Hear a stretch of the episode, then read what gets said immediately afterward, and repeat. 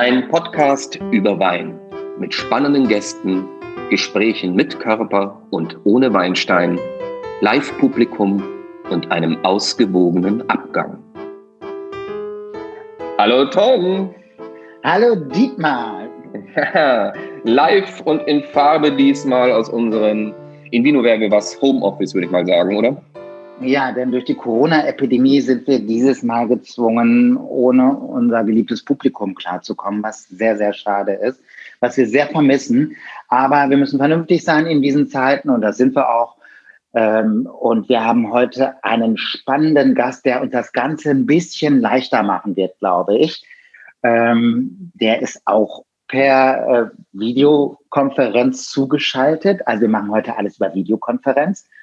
Und äh, bevor es losgeht, äh, müssen wir natürlich gewisse Gepflogenheiten auch beibehalten, nämlich, dass, dass wir, wir eine Weinprinzessin haben, genau. genau. Und da wir da diesmal auch auf Nummer sicher gehen, waren wir ganz praktisch denkend und praktikabel und haben niemand Geringeren als Thomas Mühnickel äh, gewählt. Thomas Mühnickel dürfte allen Zuhörern bekannt sein aus seiner furorenreichen Vergangenheit mit Günther Jauch war Der wird Millionär. Aber nicht nur das. Er ist nicht nur Bademantelverkäufer, er hat sich hochgearbeitet. Ähm, er ist der Geschäftsführer von ASK, einer wunderbaren Agentur in Berlin, die sich um uns kümmert und die äh, Podcasts wie unseren Podcast zu einem richtigen Erlebnis machen. Nicht nur das, und er ist im Grunde genommen ja sozusagen der Anstoß auch gewesen, dass wir hier sitzen dürfen. Und ja. letztendlich aber auch haben wir mit ihm in wunderbaren Vorbereitungsabenden uns äh, nicht nur schon auf den ersten, auf die erste Folge vorbereitet. Wir haben äh, da sozusagen den Grundstein gelegt und haben einiges an wunderbaren Tröpfchen mit ihm schon genossen. Das heißt, er ist voll in der Materie drin. Ja, also und trinkfest, ne? Ist trinkfest, ja, das hoffen wir sehr. Und gerade jetzt zur heutigen späten Stunde, denn wir haben jetzt gerade mal Mittagszeit.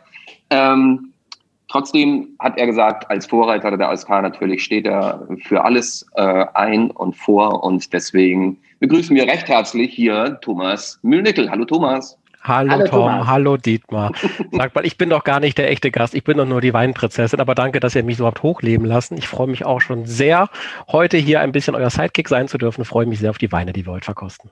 Ja, und wer mit so einem Körpereinsatz äh, seinen Körper ruiniert mit uns gemeinsam und seine Sinne so beflügelt mit leckeren Weinen, der darf natürlich auch unseren Gast wie immer ankündigen und ist wahrscheinlich im Laufe unseres Podcasts noch ein paar Mal gefragt, wenn es darum geht, eine eigene Meinung zu formulieren über die Weine, die wir heute trinken werden. Also, dann schieß mal los, kündige mal unseren Gast an. Achtung, Achtung, es geht los. Filmemacher, Mützenträger trotz Haaren, Energiesparer für den Bedarfsfall, Familienmensch, Vater, Ehemann, Mann mit dem grünen Daumen, Autor, Dittmarscher Sprotte, Nordlicht mit Gefühl, Preisträger, auf dem Boden gebliebener Erfolgsmensch, Weintrinker und Dorfpunk. Herzlich willkommen, Lars Jessen. Ja, Herzlich willkommen. Dankeschön, moin, moin. Moin, moin Lars. Normalerweise wäre jetzt hier tosender Applaus, aber wir ähm, denken uns das jetzt mal, der wäre jetzt mit Sicherheit sehr angebracht auch bei dir. Ja, Schön, dir gut? Ja, mir geht's gut eigentlich. Man macht das ja heutzutage dann auch schlecht sagen, aber ähm, in Angesicht der Beschissenheit der Dinge kann ich nicht klagen. Das hast du sehr schön gesagt, Lars. Lars, wo, wo bist du gerade? Ich bin gerade äh, im, im, im Herzen Schleswig-Holsteins, ganz kurz entfernt vom Mittelpunkt dieses wunderschönen Bundeslandes. Mhm. Am Bramsee in Ware, da sitze ich hier in einem äh, 40 Jahre alten finnischen Holzhaus. Und das, das ist ja klasse. Ja, Wie muss man sich das vorstellen? Also ein finnisches Holzhaus, äh, da habe ich schon ein Bild von, aber ähm, wie kommt ein finnisches Holz, Holzhaus in den Harz? Äh, das hat mein Vater gebaut in Mitte der 70er Jahre, als das alles noch nicht so richtig doll en vogue war und ähm, hat das sozusagen wie so ein Bausatz sich liefern lassen. Das ist so im Grunde so ein bisschen die Fischertechnik gewesen. Man muss dann so, so, ein, so ein Ringfundament machen und dann werden die Holzbohlen da quasi ineinander verzahnt aufgeschichtet und das äh, Aufbauen von dem Ding hat, glaube ich, nur zwei, drei Tage gedauert und ist wie immer bei Holzhäusern, wenn man ein bisschen drauf aufpasst, natürlich das Schönste, was es gibt Man kann die äh, schnell heizen, die sind gut isoliert. Äh, man muss, wenn man auch baulich was verändern muss, einfach nur mit der Säge ein Loch reinsägen und kann da ein Fenster reinmachen. Bist, bist also du handwerklich so begabt? Kannst ich bin sehr unbegabt. Ich bin sehr, sehr unbegabt ähm, und ähm, muss deswegen immer wieder zu Handwerkern permanent gutes Verhältnis aufbauen und oute mich immer als Dilettant. Und äh, der größte Angstort für mich ist eigentlich der Baumarkt, wo immer sofort auffällt, da kommt irgendein so idiotischer Akademiker rein, dem zeigen wir jetzt mal, dass er sich hier richtig anstrengen muss, wenn er bei uns was kaufen will.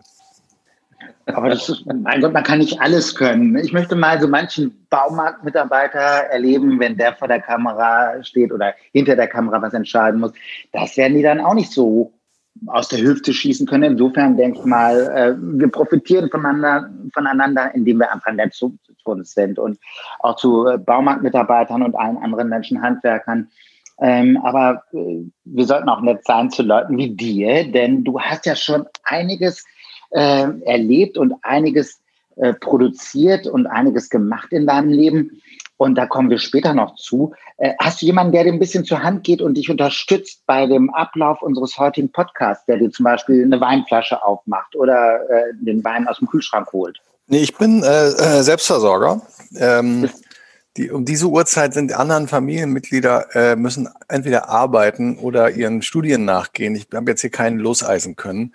Aber immerhin habe ich hier meine Ruhe. Ich habe das alles ordentlich aufgebaut, äh, vernünftig temperiert, drei identische Gläser, äh, den Korkenzieher von dem Last der von gestern Abend befreit. Also ich bin eigentlich ganz gut vorbereitet. Ja, das normalerweise sind wir das, ja, normalerweise sind wir auch gut vorbereitet, denn äh, sonst haben wir ja immer bei ASK in Berlin unser Podcast aufgezeichnet.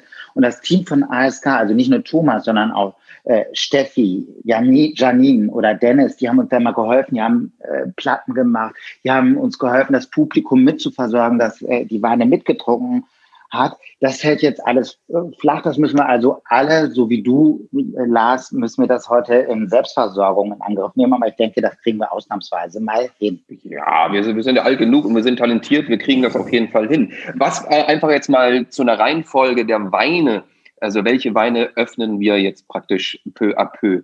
Dazu ähm, sag mal, haben wir uns jetzt bitte zurückgezogen und überreichen das Zepter an unsere Weinprinzessin Thomas, der uns heute nämlich verraten wird, welcher Wein als erstes, dann als zweites und als drittes geöffnet werden soll. Bitte, Thomas. Ihr habt ja letztes Mal mit Kevin Kühnert Schnick, Schnack, Schnuck gespielt.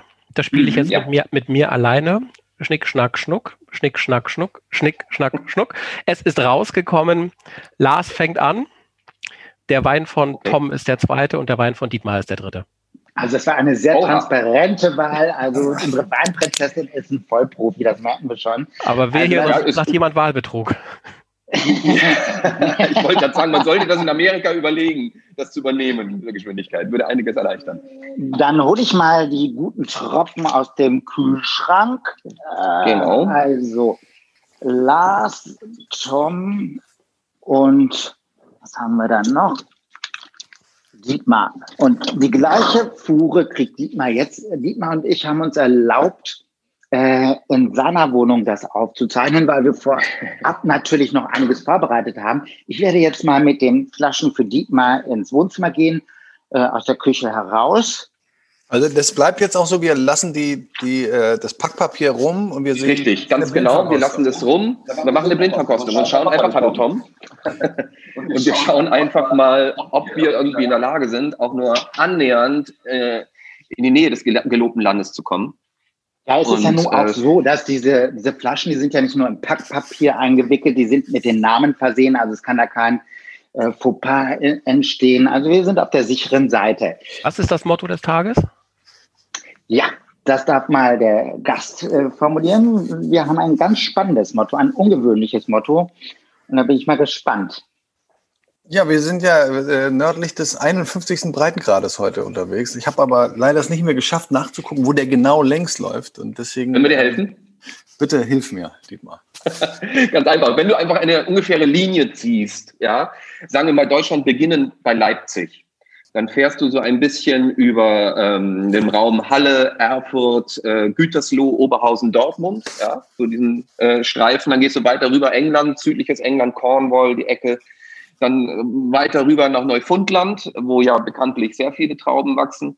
Ähm, genauso gehst du weiter, dann äh, die ganze Geschichte nördlich von Vancouver, nördlich Japan und alles, was dann relativ im oberen Drittel von Russland liegt, noch die Mongolei vielleicht streift, kommen wir dann wieder zurück also die klassischen Weinanbaugebiete eigentlich. Ja, die klassischen Weinanbaugebiete, richtig. Ja, aber man nennt, man nennt diese, äh, diesen 51. Breitengrad auch äh, den nördlichen Breitengrad oder ab da geht's äh, in den Polarkreis über, was Weine anbetrifft. Denn so viele gibt es da nun nicht da Weinanbau oftmals auch was mit höheren Temperaturen, mit Sonne hat. Und das liegt einfach daran, dass äh, Wein natürlich auch ein gewisses Quantum an Sonnenlicht benötigt, damit die Trauben ordentlich Zucker entwickeln, der dann hinterher beim Gärungsprozess in Alkohol umgesetzt wird. Erstaunlicherweise haben wir bei diesem Thema äh, oder habe ich bei diesem Thema einen Wein gefunden, von dem ich gar nicht äh, genau wusste, dass er äh, äh nördlich des 51. Breitengrades liegt. Äh, ich hoffe, dein Wein ist auch spannend. Verrate noch nicht, Lars, welcher äh, Wein das ist. Ich, äh, das heißt, wir öffnen jetzt, ja, Tom, ja, wenn ich jetzt. höre. Ich höre ja. dich so rumpruckeln. Also nicht ganz ja. auspacken, nur oben. Ne? Nur, nur oben, nur oben äh, ist klar. Ja, genau. eine Sache habe ich noch äh, währenddessen zu, zu sagen. Wir haben rituell bei uns äh, die Angewohnheit, äh, dass jeder zu seinem Wein einen Trinkspruch formulieren muss. Ja. Äh, das heißt, Lars, äh, du musst gleich, bevor wir den Wein verkosten, dir irgendeinen sinnigen, markigen Text überlegen, der uns das Ganze ein bisschen sympathischer macht, weil wir können aufgrund der Distanz noch nicht mal richtig anstoßen. Und wie ich das schon mal in einem der vorherigen Podcasts gesagt habe, man kann Wein riechen, man kann Wein sehen, man kann Wein schmecken, aber hören kann man ihn nicht. Und da ist ein Trinkspruch gerade willkommen. Ja, ja. ja. Also, wir, wir schenken jetzt ein, ja, wir schenken ein. Ja. Also es ist auf jeden Fall schon mal zu sehen, wir haben einen Weißwein. Das ja. steht fest. Das steht fest. Das steht fest. Das ich ja auch. Und äh, dann gehen wir mal ran ans Verkosten, würde ich sagen. Ähm, erstmal dran, äh, den Wein ein bisschen Karussell fahren lassen im Glas. Und ich sehe schon, der scheint etwas jüngeren Datums zu sein. Der ist jetzt nicht so von der Viskosität so, dass er sirupartig rüberkommt. Die Farbe ist auch ein schönes helles Gelb, fast ins Grünliche rein. Ähm, was, wie lautet dein Trinkspruch, äh, Lars? Ein bisschen komplizierter, ich muss ein bisschen ausholen. Ja. Ein Ammerländer Trinkspruch, auch wahrscheinlich nördlich des 51. Breitengrades, ist äh, ein plattdeutscher Trinkspruch, den Ach, wir, wir, jetzt gemeinsam üben werden miteinander. Und der wurde hier traditionell äh, ausgeübt, dieser Trinkspruch von meinem Großvater, der Aquavit, Jubiläums-Aquavit in Zinnlöffeln verkostet hat und damit äh, alle Leute abgefüllt hat, vor allen Dingen immer die Schwiegertöchter, die kommen, denn die mussten sozusagen dadurch immer durchgehen. Und äh, leben noch muss, alle? Äh, die leben auch alle noch. Äh, das Ding war, ist ein Zinnlöffel, den musste man quasi mit Aquavit gefüllt dann äh, trinken und es durfte auch kein Tropfen auf dem Zinn, Zinnlöffel mehr drin bleiben und man musste ihn mit links trinken und man musste ihn sozusagen dann mit der Öffnung nach unten ablegen. Und wenn sozusagen entweder bei der Formulierung des Trinkspruches oder beim in dem Löffel noch ein Tropfen übrig geblieben war, musste man nochmal eine Ehrenrunde gehen, was zu eigentlich dazu führte, entweder hat man es im zweiten, dritten Durchgang geschafft oder man hatte komplett verloren. Hm. Mein Gott, man merkt wirklich, ihr seid Akademiker, ihr macht es wirklich kompliziert mit Links, Trinkspruch und mein Gott. Ist ja aber jetzt, wir, machen jetzt, wir machen jetzt aber nur den Text, ja. Und da geht oh, auf okay. Plattdeutsch, äh, das heißt, der, es geht los, ich frage euch was und ihr müsst mir dort auf Plattdeutsch antworten. Ja. Die, die erste Frage ist, ich sehe die. Daraufhin müsst ihr sagen, das freut mich. Das freut mich. Mhm. Ja. Dann, dann sage ich, ich trinke die To. Ich mhm. trinke euch zu. Dann müsst ihr sagen, das Do. Dann sage ich, dann, dann, dann Do, das tue man. Ja. Ach so. Dann mhm. trinken wir. Dann sage ich, ich habe euch sozusagen mit euch getrunken. Ich habe schon Toes open. Und da müsst ihr sagen, da hast du einen rechten Droben. Da hast du den richtigen getroffen. Wollen wir das mal zusammen üben? Rechten, rechten, ich weiß nicht, ich habe das nicht ganz rechten verstanden. Rechten droben, ja. Äh, also rechten droben. Ja. Gut, ich versuche also, mal. Also, ich sehe die. Das freut mich. Freut mich. Ich trinke die To. Das To. Das To. Na dann Prost. Da hast du einen richtigen, richtigen Droben. Mm. Erstmal trinken. Ach so. Ah, so jetzt oh. wäre schon der erste Fehler und ihr müsstet einen Aquavit trinken. Also, jetzt, Ach, also wir trinken und dann sagen wir, ich have the toes open und daraufhin sagt ihr, äh, das, da hast du rechten Drogen. Ja, okay. Also das hätte jetzt im Grunde schon mit Aquavit hätte das, das schon in einer Katastrophe gemündet. Oh Gott, deswegen. Müssen wir auch mit links trinken? ja, wenn man auf Aquavit steht, nicht. Also. Ja. Sollen wir auch mit links trinken? Äh, natürlich. Aber jetzt bitte nicht das Glas mit dem Gesicht nach unten hinstellen. ja, dann hau mal, hau mal raus. Was soll ich raushauen? Ja, den Trinkspruch. Ja, das, das war der Trinkspruch. Ach so, ich dachte, wir machen es nochmal. nee, das war es jetzt. Also sonst, sonst, das nimmt kein Ende. Das ist äh, hm, oh Gott. jetzt in, ja, in Wohnstuben nachgestellt. Müssen zurückspulen. Hm. Was sagt denn unsere Weinprinzessin überhaupt? Was riechst du an dem Wein? Im Gegensatz zu euch beiden ich, bin ich übrigens aus Schleswig-Holstein, hätte sogar mitsprechen können. Aber ich dachte mir, ich lasse euch mal den Vortritt. ähm, Vielen Dank. Ich finde den sehr lecker, ich finde den sehr, sehr frisch. Hat, hat eine, eine, nette Fruchtigkeit, eine nette Säure. Ich bilde mir ein, ich schmecke Holunder. Ähm, so grüner Apfel, das übliche, was man sagt bei einem hellen Weißwein. Ähm, vielleicht sogar noch eine Stachelbeere mit drin, aber nichts, nichts, was da vollkommen überlappt. Mhm. Gehe ich voll mit mit dir. Ja. Genau, diese Holundernote ist sehr äh, fein rauszuschmecken. Ein grüner Apfel ist grundsätzlich bei äh, vielen Weißweinen sowieso ein Geschmacksträger noch äh, dabei. Ich finde eine schöne Frische. Er hat eine ganz leichte, herbe Note auf der, auf der Zunge. Mhm. Mhm.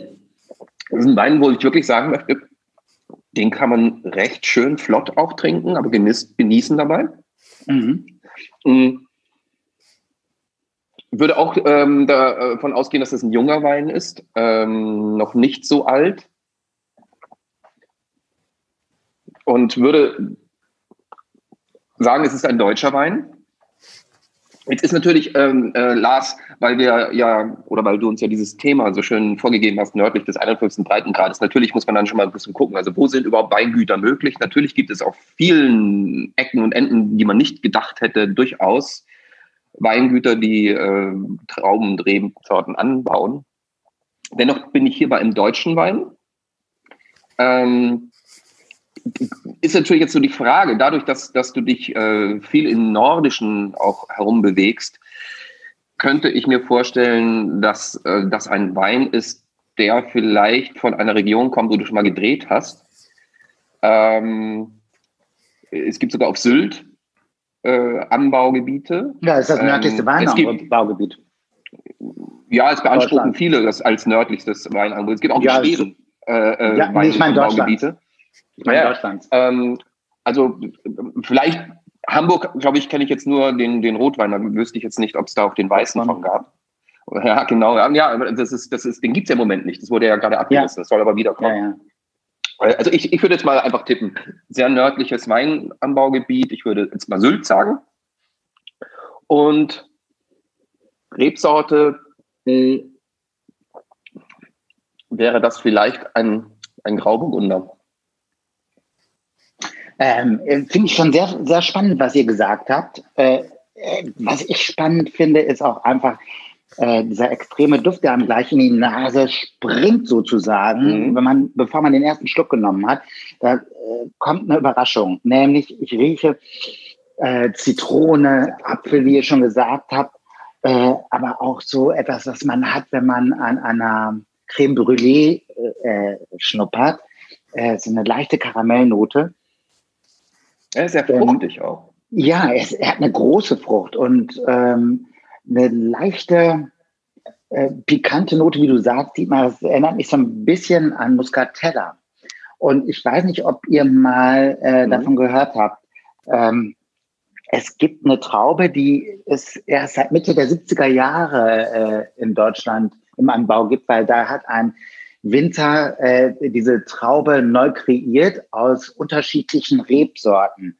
Ähm, und die nennt sich Solaris und die hat eine große Frucht Und Solaris ist eine Traube, die sehr schimmelresistent ist. Also gerade für nördliche Breitengrade äußerst praktisch, denn die äh, Feuchtigkeit in nördlichen Breitengraden ist, ist nun mal so hoch, dass es sehr schnell eben äh, zur Schimmelbildung kommen kann. Und ich bin da ganz bei Dietmar. Ich glaube auch, dass das ein Deutscher ist.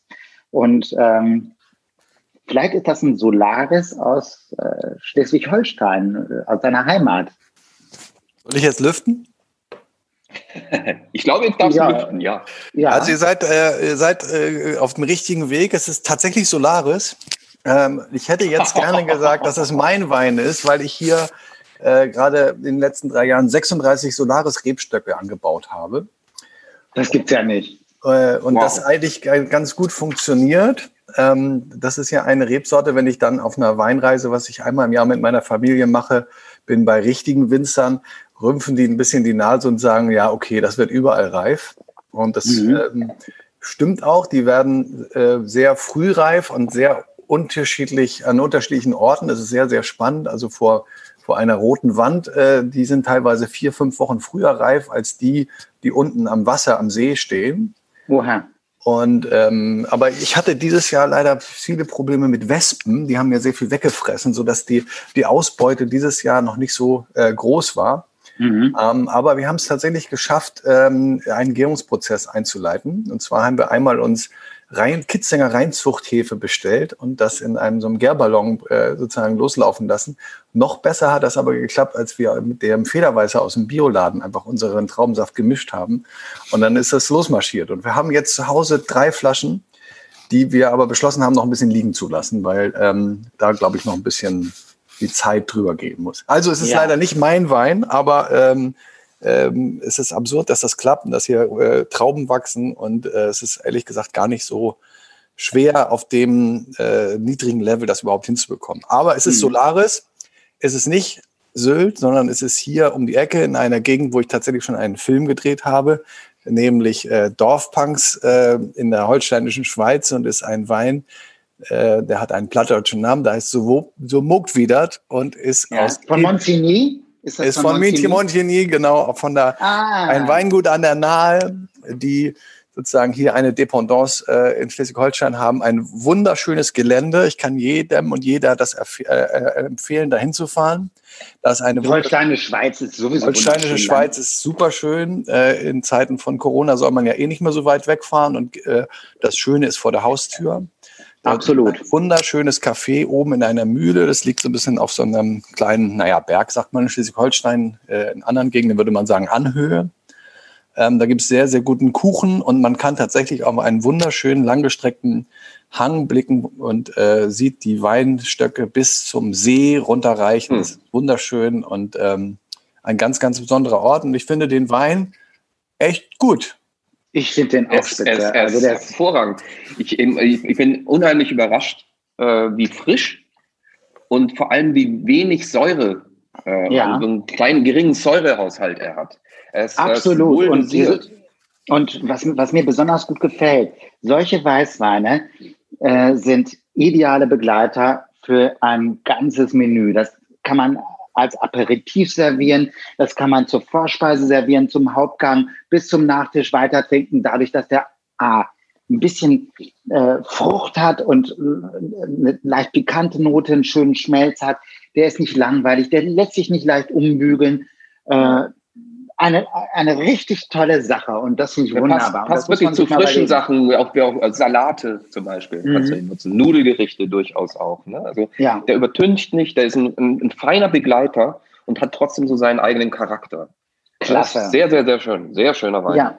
Wirklich. Macht Spaß zu trinken und wie, wie gesagt, ich finde es einfach ganz schön erstaunlich, dass man äh, bei so wenig Sonne so viel Geschmack im Glas haben kann und dass das so eine runde Sache ist. Es macht richtig Spaß, den zu trinken. Tolle Wahl, Lars. Ja, Tolle Wahl, Lars. Wirklich, vielen Dank. Ja, ich bin, da, bin da mal über den gestolpert, tatsächlich in einem Supermarkt und, äh, und konnte es gar nicht glauben. Und bin dann eben erstmal dahin gefahren, um zu gucken, ob das auch wirklich stimmt. Und äh, ja, das kann man sich äh, gar nicht vorstellen, wie schön das da ist. Und ähm, die Sinnlichkeit geht uns Schleswig-Holsteinerinnen und Schleswig-Holsteiner ja manchmal so ein bisschen vordergründig ab. Mhm. Und ähm, ich sehe da so einen total schönen ähm, Shift auch dahingehend, dass man äh, in unserem schönen Bundesland eben auch mal einfach sowas machen kann, so schwachsinnig sein kann wie Wein anbauen. Ich finde, das ist so eine. Es eine gibt schwachsinnigere Sachen heutzutage. Ja, aber es ist natürlich klar, wenn du jetzt sagst, du machst in Schleswig-Holstein Wein, würde man auch sagen, das macht ja keinen Sinn, das ist ja verschwindend gering oder so. Aber ja. das Irrationale daran ist das, was mir gefällt. Und ähm, umso überraschender eben, dass es auch so, dass man mit dem Wein einfach auch um die Ecke kommen kann und sagen kann, ja, haben wir auch, können wir auch. Total. So. Total. Und ich bin mal gespannt, der Klimawandel hat ja in den letzten Jahren, also äh, enorm die Temperatur nach oben gebracht und ähm, so negativ wie das sein mag. Aber ich glaube, dass so manche Winzer im zweiten Grad und äh, darüber, dass die davon ein wenig profitieren können, dass die Sonnenstundenzahl und die Wärme einfach solche Weine ermöglichen. Also das ist äh, wirklich wunderbar. Ja, ich musste richtig schon bewässern. Die letzten drei Jahre waren es natürlich extrem trockene Sommer und deswegen musste ich richtig so ein Bewässerungssystem hier installieren. Mhm. Ähm, all solche Fragen, wie kriegt man dann äh, auch die Feuchtigkeit mehr im Boden gebunden? Ja. Arbeite ich jetzt mit selbst hergestellter Kohle. Also ich habe einen mhm. Pyrolyse angeschafft. Pyrolyse mhm funktioniert so, dass es so äh, stark erhitzt wird, sozusagen der Gartenabschnitt und die Äste, dass am Ende nur der reine Kohlenstoff übrig bleibt. Das heißt, man macht eigentlich ein Feuer und wärmt sich dran und zieht noch Kohlenstoff aus der Atmosphäre. Mhm. Und, äh, und diese Kohlenstücke, die haben eine sehr, sehr große Oberfläche und speichern deswegen das Wasser sehr gut. Und ich versuche jetzt sozusagen diese Kohlenstücke übers, über den Winter in den Boden von zwischen den äh, Rebstöcken einzuarbeiten, damit äh, wir da auch ein bisschen unabhängiger sind von der Bewässerung dann im nächsten Jahr. Was, man ja so raushört, äh, äh, Lars, ist, dass du ja sehr bewusst versuchst, im Grunde genommen das alles ja natürlich zu halten. Also schon Augenmerk auch darauf lenkst, dass du da nicht dich in einen, ich sag mal, ähm, klassischen Prozess, äh, wie er oft natürlich gemacht wird mit Lebensmitteln, sondern dich schon ein bisschen sehr ähm, naturbelassen äh, drum kümmerst. Das ist so ein Steckenpferd auch von dir, ne?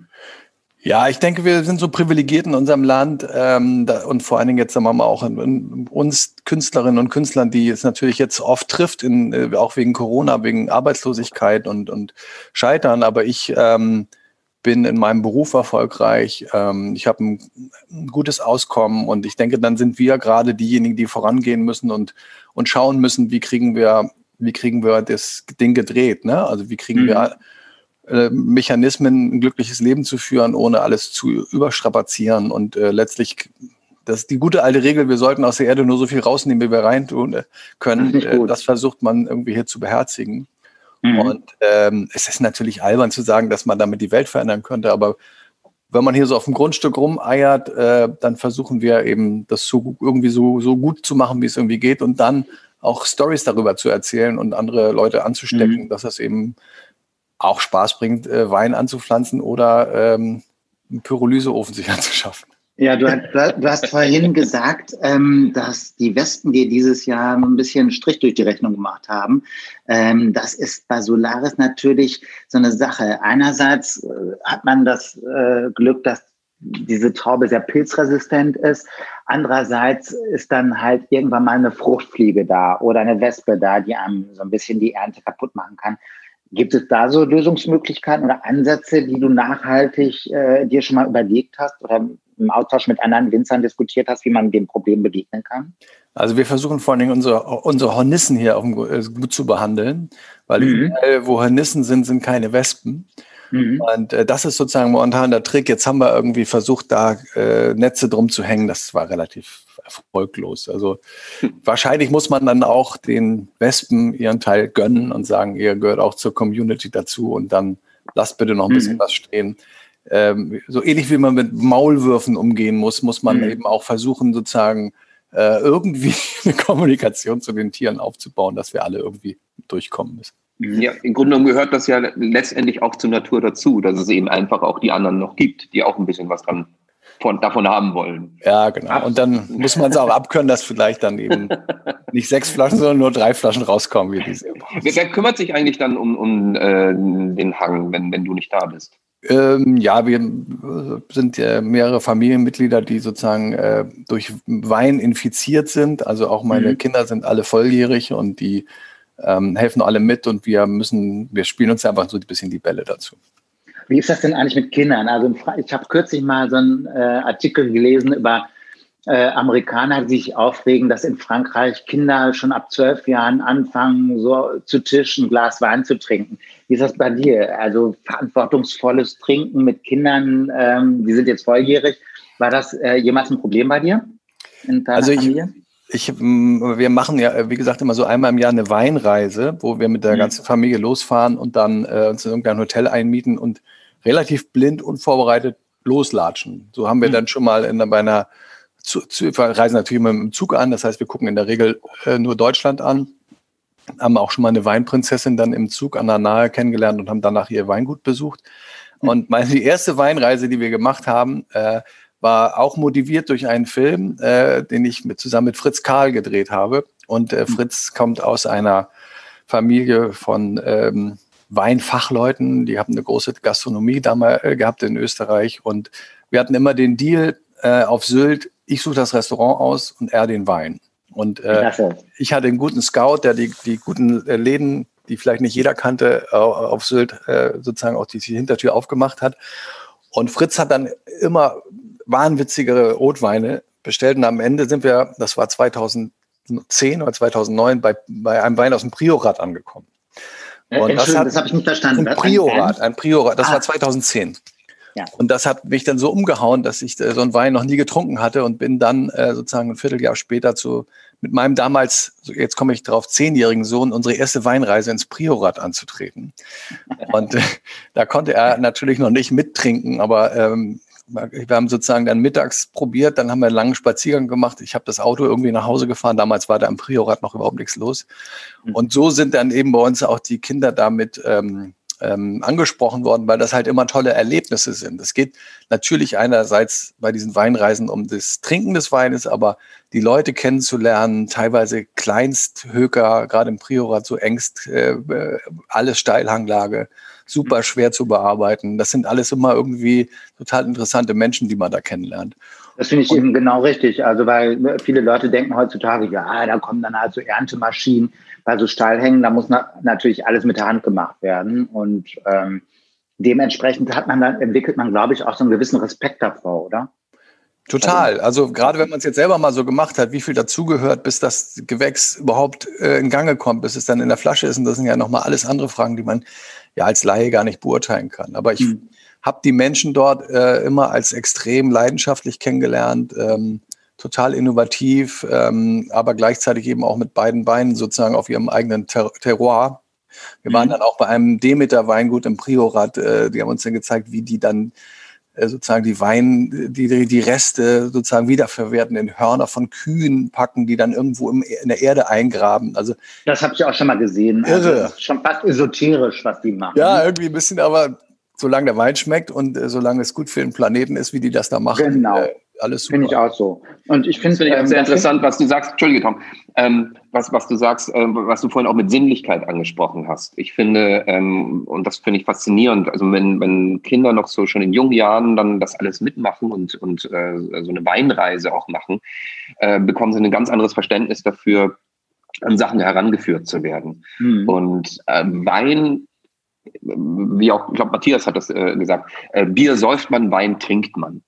Und äh, das heißt, es hat was auch mit, mit Genuss, mit Sinnlichkeit, mit Gesellschaft auch zu tun und letztendlich aber auch mit der Auseinandersetzung. Und das finde ich das Tolle daran, wie kommt letztendlich der Wein ins Regal und was für Schritte sind da notwendig und wo hört eigentlich im Grunde, oder beziehungsweise wo fängt eigentlich ein Preis für einen Wein an, für den Winzer auch einigermaßen lukrativ zu werden. Und das erfährt man dann auf solchen Reisen mhm. natürlich dann eher. Ja, man ist manchmal überrascht, wie günstig Sachen sind oder eben, mhm. und über die Zeit versucht man auch rauszufinden, warum ein Wein manchmal dann eben auch ein bisschen mehr kostet. Mhm. Hat aber dann. Was, was, was, was würde deiner kosten? Äh, ich, der kostet, glaube ich, der ist relativ teuer. Ich habe es jetzt nicht, ich glaube, der kostet irgendwie sowas wie 18 oder so. Meiner, meiner persönlich. Der, der, das muss deiner persönlich? Deiner, mein, mein, ich, äh, ich glaube nicht, dass ich ins Verkaufsgeschäft einsteige. Subsistenz ist das Stichwort. Das, das, das Ding ist auch, äh, ich glaube, dass kaum ein Winzer heutzutage in Deutschland mehr als einen Euro für eine Flasche Wein äh, verdient. Also das muss man sich mal klar machen. Und wenn ein Wein im Discounter zwei, drei Euro kostet oder weniger, äh, dann kann man sich in etwa vorstellen, was diese Winzer dafür kriegen. Das geht dann nur über die Masse und das geht dann natürlich auch über die Qualität. Was mir gerade, um deinen Wein nochmal kurz äh, zurück in den Fokus zu bringen, was mir auffällt, ich habe immer noch diesen fruchtigen Geschmack von Aprikosen auf der Zunge, obwohl ich jetzt, seitdem wir äh, angestoßen haben, getrunken haben, nicht mehr äh, von dem Weinglas getrunken habe.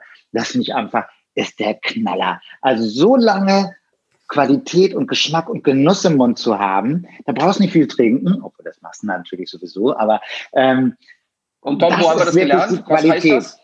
Tom? Tom, was? bei wem haben wir gelernt, was das bedeutet, wenn ein Wein so lange im Mund Geschmack hat? Was, wie bei heißt Hendrik. das? Ja, ähm, wie heißt das? Oh, äh, äh, Kodali. Kodali. Kodali, nicht Cola. Kodali. Lars, kennst du das? Kodali? Nee, nur, keine Ahnung. Bin schlecht Kodali ist im Grunde genommen auch in der Kosmetikbranche, gerade für äh, die Damen, ein, ein wichtiger Begriff. Kommt auch aus einem Traubenextrakt, der sozusagen für die Frische sorgen soll und für die Langanhaltigkeit sozusagen von, ich sag mal, jung aussehen. Und dementsprechend, je länger ein Wein im Mund Geschmack hat, man spricht von ein Kodali eine Sekunde. Also wenn du so zählst, ne? je länger die Sekunden sozusagen anhalten, umso besser ist der Wein. Das ist das, was eigentlich Kodali ausbringt. Du kannst jeden Weinhändler oder jeden ähm, sozusagen möchte gern Weinkenner damit schleudern, weil äh, die meisten kommen ja immer und sagen immer, ich hätte gern einen Wein, der mineralisch ist. Das ist ja so ein Lieblingswort der Deutschen. Ähm, keiner weiß genau, was man eigentlich damit so beschreiben möchte. Aber wenn man sagt irgendwie, oh, der hat aber Kodali, also sehr gut, den merke ich mir. Das schreiben wir ja. Ah, du, du, wirst es nach diesem Podcast wieder vergessen haben, es sei denn, du hörst dieses Podcast ungefähr wie all unsere andre, anderen Abonnenten 25 Mal hintereinander an. Ähm, er wird ihn bei der Lese, bei seiner großen Lese, wird er sich ständig ja. unsere Folgen anhören. Genau. Und ich werde bei Rewe jetzt mal äh, oder bei Edeka oder bei jedem anderen Supermarkt, auch bei den Discountern, jeden Menschen am Weinregal mal fragen, äh, ob ihm bewusst ist, wie wenig Kolali dieser Wein hat. Koali. Kodali. Nein, ich glaube, ich bring's dir noch bei. Ich, ich komme nachher in die Küche. Ich, ich bin da, ich hoffe, ihr schreibt das in die Shownotes rein, wie das heißt. machen wir, machen wir. Auf jeden Fall. Also ich muss Lars, schon sagen, das war wirklich ein Genuss. Ja, wirklich. Lars, ähm, wenn, wenn du jetzt selbst ähm, Weine beschreibst, also wie gehst du daran? Du, du hast ja anscheinend ein Fable für Wein, du hast ja wirklich einen Bezug dazu. Ähm, hast du eine eigene Form, wenn du sagst, wenn du einen Wein bestellst, wie du ihn haben möchtest? Gibt es da irgendwie Kriterien, wie du, wie du äh, Metaphern oder, oder bist du so der, der Klassische, der dann auch sagt, irgendwie, ich hätte gerne einen, der nicht eher trocken ist oder Hast du da für dich? Also ich gucke natürlich immer erstmal auf die Karte, ob da äh, Wein äh, aus Deutschland drauf ist. Also jetzt, mhm. weil ich dann immer die Hoffnung habe, ähm, etwas zu finden, wo ich schon mal war oder wo ich schon mal gehört habe, wo ich eine Geschichte zu erzählen kann. Und das ist ja dann immer das Schönste, wenn man sagen kann, ah, da habe ich den und den besucht, da war das gerade so und so. Äh, also zum Beispiel, wo man, was man häufig findet, Van Volksem zum Beispiel aus, von der Saar. tolle Geschichte, da waren wir mal durch Zufall reingestolpert. Der, der, kann, der Typ kann super Geschichten erzählen, da baut er ein riesiges Ding auf. Und dann, wenn ich das dann auf der Karte finde, nehme ich natürlich tendenziell eher das. Oder aus einem Anbaugebiet, wo ich schon mal war. Also mir geht's beim Weintrinken eher ums Geschichten erzählen. Mhm. Und, äh, und ich lasse mich da auch immer gerne überraschen. Ich ähm, ich lasse mir auch gerne was empfehlen. So, wenn, wenn ich in meinen äh, Lieblingsrestaurants bin, äh, weiß ich auch oft, da sind Leute, die, die sich sehr gut auskennen. Deswegen versuche ich da nicht irgendwie so mein äh, eh nicht vorhandenes Herrschaftswissen sozusagen abzubilden, sondern lasse ich auch, guck mal, äh, heute ist mir so, ich beschreibe eigentlich eher mal die Stimmung, in der ich bin. Und, das ist äh, gut und guck, äh, wie, wie, wie passt das so am besten dazu. Und dann mhm. Ist eigentlich die, die Überraschung, die man dann erlebt, äh, das ist eigentlich das, worauf es ankommt, finde ich, beim Weintrinken. Das finde ich richtig. Also die Stimmung, das ist äh, etwas, was sehr viel ausmacht. Kennen wir ja aus dem Urlaub. Ne? Im Urlaub schmecken Getränke meistens anders, als wenn man sie mit nach Hause nimmt. Äh, aber man trinkt auch seinen Lieblingswein nicht in jeder Stimmung, zum Beispiel. Ja, das ist ja dann oft so. Also zum Beispiel, wir waren früher oft mit Freunden äh, auf Mallorca und alle hatten Flugangst, also sind wir da teilweise eben auch mit dem Zug hingefahren und die, äh, die auch mit dem Auto und dann haben wir dort immer den und natürlich den Lieblingswein gehabt. Und dann haben die sich das ganze Auto vollgepackt mit diesem äh, Rotwein und äh, haben uns sozusagen auf dem Rückweg in Italien, da waren wir in so einer Bergregion noch besucht und haben sich dann das ganze Auto Schrott gefahren, nur um diesen Wein mit von Mallorca nach Hamburg zu bringen, um dann äh, festzustellen, dass er A auf Mallorca. Wie sind die betrunken gefahren oder was? Nein, ja, aber haben es unterschätzt. Ne? Ja. Und am Ende gab es den, denselben Wein natürlich beim Weinhändler um die Ecke zum selben Preis. Ja, ja. Ähm, das das finde ich auch mal ein bisschen komisch. Man kann heute hinreisen, wen man will. Oftmals kauft man die Artikel besser zu Hause und kriegt manchmal noch bessere Preise. Es ist in vielen Bereichen so, da muss man echt mal aufpassen. Das ist nicht mehr so eine Entdeckungstour wie in den 70er oder 60er, 80er Jahren, ähm, dass man irgendwo hinfährt und das gibt's zu Hause nicht, das müssen wir mitnehmen. Das gibt's kaum noch. Also Obwohl, doch, doch, finde ich schon. Also gerade eben, und das, was Lars ja auch beschrieben hat, wenn du eben zu den Weingütern fährst, und es sind nicht immer die großen so kleine Unternehmen. Ich meine, ja, genau. ich, ich, ich, ich bin Ösi, ja. Das heißt also, sprich, äh, ich bin auch äh, in einer Region durchaus groß geworden, wo es eben die Heurigen gibt. Und wenn du einfach in Niederösterreich durch die Heurigen ziehst, da gibt es natürlich viele mh, hm, Heurigen, die man nicht mehr besuchen sollte. Es gibt aber eben einfach die Heurigen, wenn du da hineingehst, kannst du eben so, so, ein, so ein Glas 01 äh, für 1,20 Euro kriegen. Du kannst dich also wirklich ordentlich durchprobieren. Du weißt zwar am Ende nicht mehr ganz genau, wie der erste geschmeckt hat, aber äh, in den meisten Fällen waren das alles überraschende Weine, die du eben nicht im Regal findest, sondern die findest du wirklich nur beim Winzer und deswegen gehst du in den Keller und nimmst auch dann mal ordentlich was mit. Ja, aber das, das kann auch verheerend sein. Also wir haben da auch schon sehr, sehr viele. ja, man fragt dann ja im Grunde schmeckt was und dann ist ja nicht immer die zweite Frage ist dann, was ist der Mindestanzahl von bestellten Flaschen, die sie portofrei nach Hamburg schicken?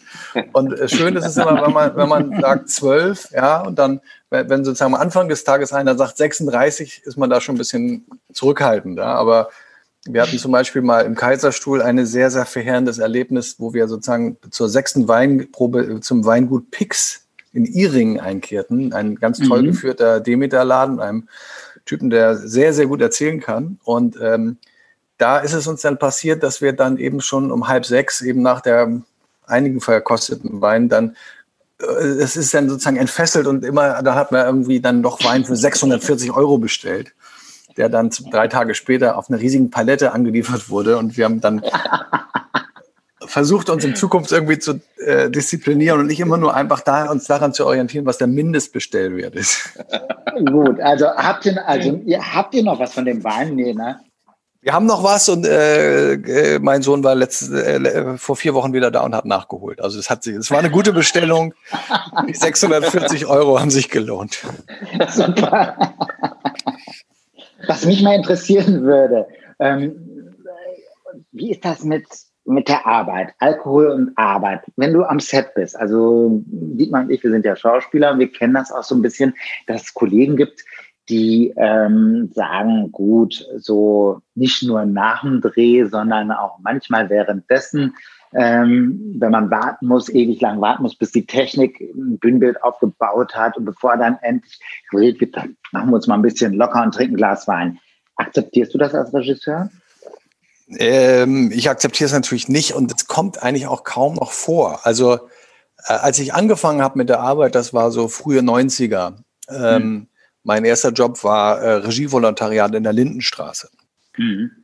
Und äh, da bin ich auch mit alten Münchner Filmteams in Kontakt gekommen. Und da muss man sagen, auch von Schauspielerseite wurde da noch richtig hart gesoffen. Also da äh, gibt es Schauspieler, äh, wir wollen sie jetzt nicht namentlich nennen, die sicher, die sozusagen der, der, dem Setrunner am Anfang des Drehs erstmal 1000 Euro in die Hand gedrückt haben und gesagt, bitte in meinem äh, Wohnmobil immer, immer eine Flasche Wodka und zwei Flaschen gekühltes Tonic. Ja. Mhm. Oh. Ähm, das ist aber eigentlich alles vorbei. Das können wir so Art und, in der Art und Weise, wie wir Dreharbeiten durchführen, die ja leider oder so einfach ist, so sehr, sehr effizient durchgeführt werden müssen. Also ich merke das auch, wenn ich am Abend vorher doch eine Stunde länger irgendwo gesessen habe. Ähm, gut, ich bin jetzt 51, mit 26 hätte ich vielleicht auch nicht gesagt, aber das geht alles nicht mehr. Mhm. Es ist viel zu anstrengend, es ist, man muss so viel abliefern. Es gibt da viel zu selten die Möglichkeiten, mal zu sagen, ach man, der Tag heute war nicht so, lass morgen nochmal machen. Diese Möglichkeiten haben wir unter den Bedingungen, die wir in Deutschland haben. Äh, ja also auch Recherche zum Beispiel für eine Figur, die äh, betrunken ist, äh, dass man sagt, okay, ich helfe helf mal ein bisschen nach, du kriegst mal einen kurzen damit du so ein bisschen in diese Bewegung reinkommst. Das macht man auch nicht mehr, ne? Mit Laien geht das gut. Also das haben wir im Sommer gemacht. äh, okay, das will ich wissen. ihr könnt wissen. auch ruhig dann zwei Bier trinken. Und das waren aber äh, junge Leute, die waren so um die 18. Da ging es auch so ein bisschen um, um Fragen der Enthemmung. Äh, mhm. das hat sehr, sehr gut funktioniert. Aber das, das größte Desaster mit Alkohol am Set hatte ich mal äh, Mitte der 90er Jahre bei einem äh, Indie-Projekt mit einem äh, Franco-Kameruner. Die haben einen Film gedreht, der äh, zu vier Fünfteln in, Kamer äh, in Deutschland spielt und zu einem Fünftel in Kamerun. Die haben aber in Kamerun angefangen und das Geld, ganze Geld da schon ausgegeben. Also äh, mussten wir dann mit einer spanischen Kamerafrau, einer israelischen Regieassistentin, äh, einem französischen Regisseur, an einem deutschen Team äh, zusammenarbeiten. Das war sehr, sehr schwierig und wir brauchten eine Disco-Szene, äh, wo sozusagen 55 ähm, afrikanischstämmige Menschen tanzen sollten. Ja. Ich war der Produktionsleiter und der Aufnahmeleiter. Also ich war sozusagen für die ganze Organisation zuständig und hatte dann, Oha. hatte dann äh, drei Fässer alkoholfreies Richmodis-Kölsch bestellt. Und die haben also dann ordentlich getrunken und gefeiert und so nach einer Stunde merken die, mit der Wirkung, das ist irgendwie nicht so. Und dann hieß es, okay, die Komparsen, die da kein Geld für bekommen hatten, die waren alle freiwillig da. Entweder sie gehen, äh, wenn sie kein alkoholhaltiges Bier bekommen. Und wenn sie alkoholhaltiges Bier bekommen, würden sie da bleiben. Leider hatten wir dann aber nur noch eine Stunde zu drehen. oh. Drei ist es leider eskaliert und die Schauspieler haben mitgetrunken, haben dann teilweise ihre eigenen Rollennamen vergessen. Ähm, also das war prägende Erfahrung. Man sollte mit Alkohol am Set sehr, sehr behutsam umgehen. Ja, sehe ich auch. Also, du sagst ja auch wirklich, das hat sich sehr verändert wahrscheinlich. Ich ähm, habe mal diese Biografie, Biografie über John Belushi gelesen und zu dem Thema auch Blues Brothers. Und äh, da ist es am Set ja richtig heiß hergegangen. Also ich habe mich da also sehr stark gewundert, ähm, dass so etwas überhaupt stattfinden kann. Das ist ja überhaupt nicht in meinem Denken überhaupt, dass es überhaupt möglich war, dass man einen eigenen Wohnwagen für Drogen alleine schon hatte. Ne, ja, es gab der Dealer, hatte sein, eigenen, sein eigenes Wohnmobil dort und es war ja, er hat, er hat sich ja auch stundenlang vom Set äh, wegbewegt gehabt, weil er irgendwo in seiner Heimatstadt auf irgendeinem Sofa bei fremden Menschen gelegen hat, um sich in seinen Rauschen, seine Drogen auszuschlafen. Man hat ihn gesucht. Also, dass sowas heutzutage eher kaum noch äh, vorhanden ist, finde ich natürlich ein glücklicher Fall. Ne? Aber ähm, ich glaube schon, dass durchaus in Deutschland äh, in, in, früheren Zeiten äh, vielleicht nicht ganz so extrem, aber ähnlich so etwas durchaus gegeben hat, oder? Ja, auf jeden Fall. Also hm. da äh, kennen wir alle Namen, die wir nicht nennen wollen. Ähm, mein, und auch diese Filme sind fertig geworden, was ich nicht verstehen kann. Also wie man morgens um vier ähm, äh, aus einer Kneipe kommen kann, äh, um dann, also ich selber kannte auch einen dieser Schauspieler, äh, der dann morgens um vier aus einem sehr bekannten äh, Lokal Hamburgs, mit, wo die Eingangstür von zwei gespreizten Beinen geziert wird, morgens um, morgens um sieben zum Drehort live kam und wir mussten sozusagen alle Einstellungen auf alle anderen erstmal drehen während dieser Schauspieler, der sozusagen noch nicht in Vollbesitz seiner Kräfte war, quasi rausgehalten wurde. Die haben irgendwie immer gegen so eine Pappe gespielt und äh, am Ende um 16 Uhr war dieser Schauspieler wieder ausgenüchtert und fit und hat die Szenen alle geschmissen, weil er sozusagen ja nie mit den anderen mitspielen konnte, als er noch so besoffen war. Und äh, hat am Ende war der der beste Schauspieler und alle haben sich gefragt, warum, warum was war denn los an dem Drehtag? Also das ist Mamma mia, das klingt ja. wirklich abenteuerlich. Ja, aber das äh, erinnert mich ist schon lange her. An einen Punkt. Ja, ja, ja, aber äh, was du sagst, tatsächlich ähm, habe ich so etwas auch einmal kennengelernt, sehr extrem kennengelernt am Set. Es war tatsächlich auch äh, äh, mein erster Kinofilm, den ich machen durfte, mit einem Namensvetter von dir in der Regie. Und ich habe mich immer gefragt, warum sagt niemand was? Also er war nicht in der Lage, sich einen Satz durchgängig zu merken. Er wusste nicht seinen Rollennamen, den er immer öfter sagen sollte. Und alle schwiegen still. Alle harrten am Set ganz eisern aus, bis er es geschafft hatte. Und dann gingen alle so ihre Wege und er verschwand.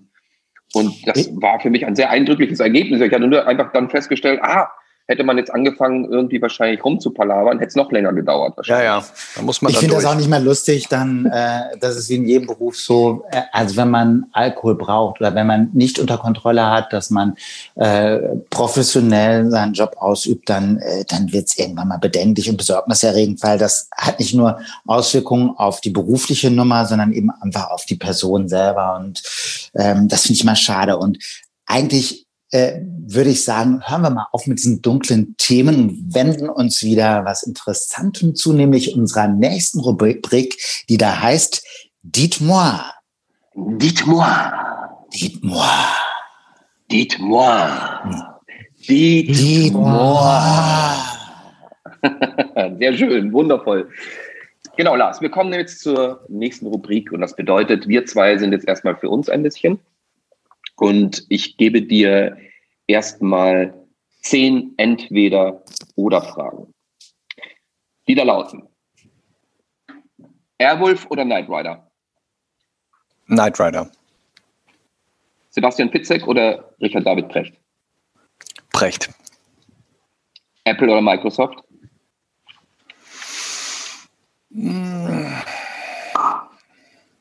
Apple. Duschen oder Baden? Duschen. Kino oder Fernseher? Kino. Süßes oder salziges Popcorn? Süßes. Thiel oder Birne? Alberich. Modern Talking oder Milli Vanilli? Milli Vanilli. Buch oder Hörbuch? Buch. Mit Sockensex oder ohne? Ohne. Super. du hast es geschafft. ähm, sag mal, was mich auch interessiert, man kennt dich im Grunde genommen, also wenn man dich kennt und wenn man dich auch auf Fotos sieht oder in Interviews sieht, man kennt dich eigentlich immer nur mit Kopfbedeckung. Äh, wann hat es bei dir angefangen, dass du gesagt hast, irgendwie, du setzt dir eigentlich immer eine Mütze auf? Ich bin Pollenallergiker und deswegen äh, fliegen einem die Pollen immer in die Haare und ich hatte immer noch relativ langes Haupthaar, auch volles Haar übrigens. Äh, und irgendwann hat sich das, äh, wenn man da eine Mütze aufsetzt, muss man abends nicht jeden Abend duschen, um diese scheiß Pollen aus den Haaren wieder rauszukriegen.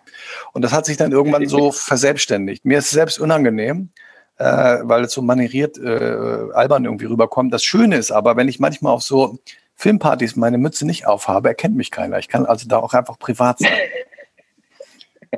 Du bist aber unterschiedlicher Mützenträger. Also du hast jetzt nicht nur mal das Cappy, ne, sondern du hast ja auch Wollmütze auf. Aber Hauptsache immer was auf dem Kopf, oder? Ja, irgendwie, ja, so wie gesagt, genau. man, man gewöhnt es ist dann irgendwie, hat man sich dann gewöhnt, fühlt sich dann nackt, äh, wenn man rausgeht. Ähm, ist, ist, wie gesagt, albern, aber ich, jetzt komme ich aus der Nummer einfach auch nicht mehr raus. Ich kenne das auch so ein bisschen. Äh, ich hab, bin ja nur Glatzenträger, naturbedingt, gezwungenermaßen sozusagen. Und äh, ich trage nicht nur gerne Hüte oder, oder Mützen oder eben Kappen. Ähm, ich mache das einfach aus einer Prophylaxe heraus, weil man kriegt rucki zucki einen steifen Nacken, weil die Muskulatur und die, die Bänder im, im Nacken hinten so schnell auskühlen, wenn man keine Knautschzone hat. Also bei mir ist das eher praktisch. Aber Lars, was mich nochmal interessieren würde, wäre, als Regisseur, mit welcher Schauspielerin oder welchem Schauspieler möchtest du unbedingt mal arbeiten? Sagen wir mal, ohne Limit jetzt. Also keine Grenzen gesetzt, was jetzt die Gage anbetrifft oder ob das utopisch ist oder nicht. Mit wem würdest du äh, wirklich gerne mal arbeiten? Ich habe mir diese, stelle mir diese Frage ganz oft und ähm, äh, habe das Glück gehabt, dass ich viele von denen in, in Deutschland, ähm, dass wir das hinbekommen haben, miteinander äh, drehen zu können ich finde in, in, in Deutschland am, find, am spannendsten, ich würde gerne mal mit Nina Hoss arbeiten. Mhm. Ähm, ich finde, die hat eben so eine über den deutschen Tellerrand hinausweisende Grandezza. Ich habe aber einfach diese Filme noch nicht gemacht, wo sie reinpassen würde. Das ist, äh, mhm. äh, aber ähm, geht ja auch immer um Rumspinnen und um Sinnlichkeit und, und äh, irrationale Dinge zu machen. Und ähm, immer wieder dieselbe Art Filme zu machen, ist auch langweilig. Insofern ähm, versuchen wir jetzt mal in den komplett unerwartete Dinge zu machen. Ich habe jetzt ja viele äh, Komödien gemacht, die sehr viel äh, mit Heimatbezug zu tun haben, mit über Freundschaft mhm. und Identität. Und äh, vielleicht mache ich mal einfach mal was ganz anderes und vielleicht kriege ich dann tatsächlich sogar Nina Haus für den Film. Ja, weil ich drücke äh, dir, oder dir da echt da Daumen. Warte mal, Tom, warte mal ganz kurz. Ja. Ähm, ich bin noch nicht ganz fertig. Ah. äh, und zwar, äh, ich habe nämlich ein bisschen mal geguckt, Lars. Und zwar habe ich mal einfach mal eingegeben dein Geburtsdatum. Und das Lustige war, bei Geboren am, seine äh, Webseite, kam tatsächlich, Die bekannten Persönlichkeiten zum Datum. Am 13. April des Jahres 69 kam unter anderem, jetzt kommt's, Lars Jessen, ein deutscher Regisseur, wo sofort als erstes. Gibt nicht so viele.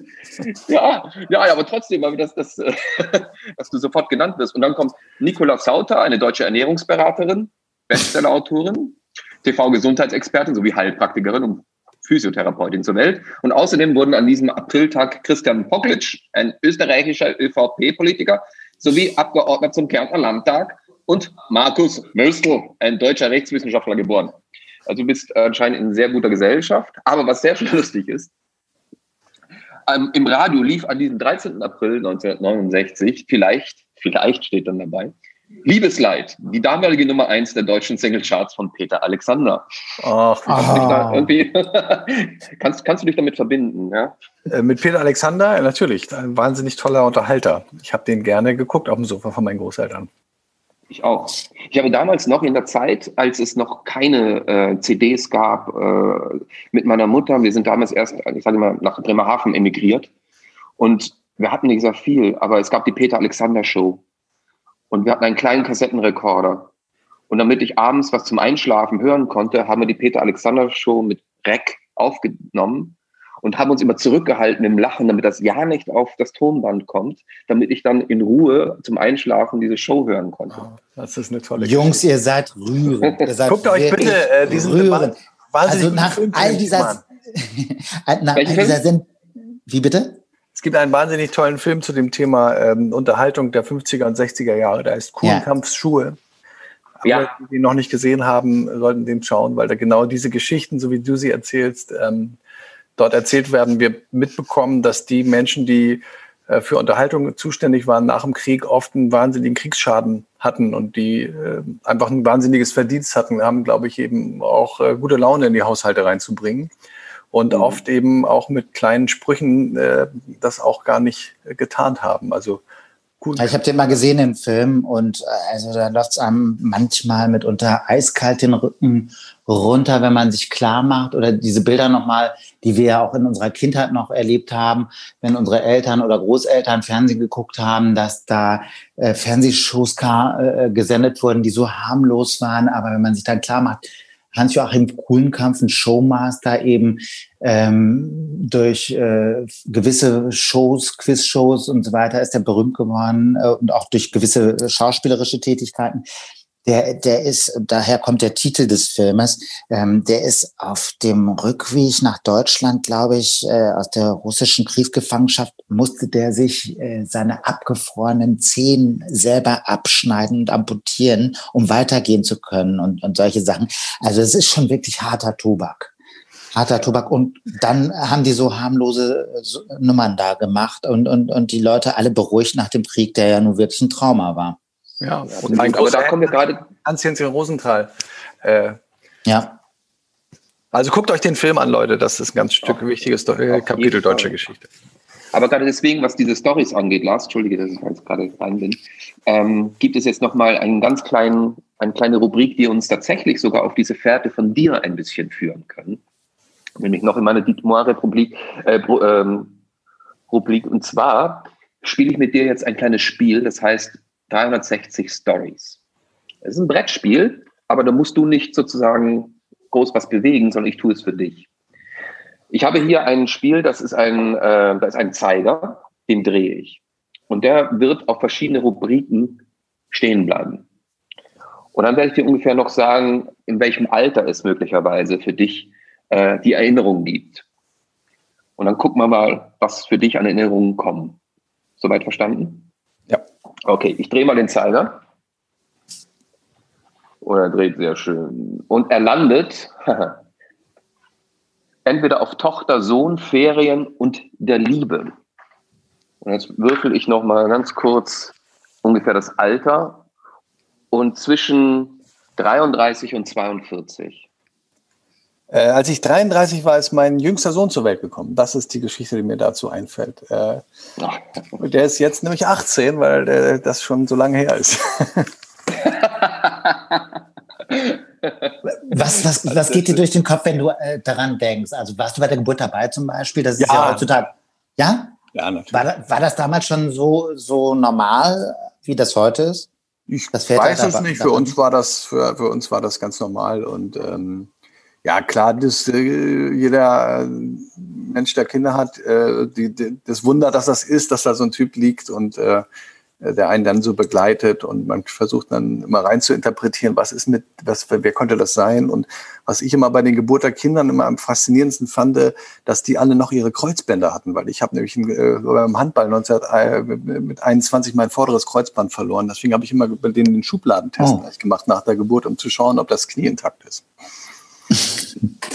Und ähm, kannst du diese Gefühle bei der Geburt äh, mal beschreiben? Also was, was geht einem da durch den Kopf, wenn du dir das nochmal äh, zurück in den Kopf holst, die Geburt deines äh, jüngsten Sohnes, so ganz konkret? Was, was, was fühlt und denkt man da? Ja, das ist so, das ist, glaube ich, das, was man als Wunder beschreibt. Ne? Also, dass, die, die, dass da tatsächlich ein Mensch entstanden ist sozusagen ähm, und dann so mit einem so Voreinblick, den man hinterher neun Monate lang sozusagen nur durch die Haut anschauen konnte. Mhm. Äh, das ist sehr, sehr, äh, ich bin da jedes Mal wieder selber verblüfft an so einem äh, Wunderprozess äh, dabei gewesen zu sein. Und ähm, das Schöne an äh, sozusagen am Anfang ist, man weiß nicht, was kommt. Also diese, diese, diese, dieses große Versprechen an Zukunft, äh, das verbinde ich vor allen Dingen damit der, mhm. der, der Aufbruch in, ein, in eine neue Welt. Und ich glaube, das ist das, ähm, was uns Men äh, Menschen überhaupt alle Lebenswe äh, äh Lebewesen sozusagen immer wieder da, dahin treibt, dass es irgendwie weitergeht und dass, dass es hinter der nächsten Ecke was Tolles zu entdecken gibt. Das finde ich sehr Hat sich bei der Geburt von deinen drei, du hast drei Söhne. Ja. Ähm, Oskar, Rasmus und Jakob. Jakob ist der Jüngste, glaube ich. Ja, ne? genau, genau. Jakob ist der Jüngste. Hat sich da von, von der ersten Geburt zur zweiten und dritten Geburt, hat sich da für dich die, die irgendeine Blickrichtung anders noch verändert oder war es für dich immer wieder dieses neue Wunder? Ja, es, es ist jedes Mal, das Wunder ist gleich. Äh, man äh, wird dann einfach, also wir, wir wurden, glaube ich, als Eltern insgesamt ruhiger und sicherer. Also sozusagen mhm. äh, äh am Anfang Krankenhaus, dann ja, Geburtshaus ist sozusagen dann die, die softere und vielleicht etwas natürlichere Variante, äh, Kinder zu bekommen. Also wir waren, glaube ich, da einfach ein bisschen mehr bei uns selbst, während wir sagen, bei dem, bei dem ersten Kind waren wir noch relativ jung, so 26, 27. Da ist man halt so mega aufgeregt und äh, kann das alles gar nicht fassen, sozusagen. Es, aber es ist kein, natürlich müssen wir, müssen wir meine Frau fragen, ne? Also, aber es ist jetzt mhm. nicht kein, kein, kein, kein routinierter Vorgang. Also. Natürlich nicht. Ähm, wie ist das denn mit den Namen? Die sind ja sehr unterschiedlich. Es gibt so, so Familien, da heißen die Kinder Sven, Nils und Ole beispielsweise. Äh, alles so skandinavische Namen. Bei dir ist es Rasmus, Jakob und Oskar. Das sind ja so Namen aus ganz unterschiedlichen Kulturkreisen. Wie, wie ist es dazu gekommen? Ähm, die meisten Namen hat meine Frau geträumt. Ähm, äh, und dann kann man ja auch manchmal auch mehrere Namen dazugeben. Äh, bei mhm. Oscar ist natürlich ein, natürlich ein totaler Heldenname. Ne? Oscar aus der Mülltonne, der, der äh, ein, ein, Was das ist am Straße. Ein unfassbar cooler äh, Typ einfach. Äh, mir war es ja immer wichtig, dass es mit C geschrieben wird, damit das irgendwie auch gut aussieht. Ich finde Oscar Wilde natürlich. Ja, Oscar Wilde. ja den Aber Oscar bekommen, natürlich, klar. Oscar, das war für mich eigentlich natürlich auch eine gute Geschichte. Ich, ich brauche keinen Oscar mehr, ich habe schon einen. Und, äh, Aber man kann ja auch immer noch, Rasmus äh, ist so ein stürmischer Typ, äh, der Gott des Windes und äh, mhm.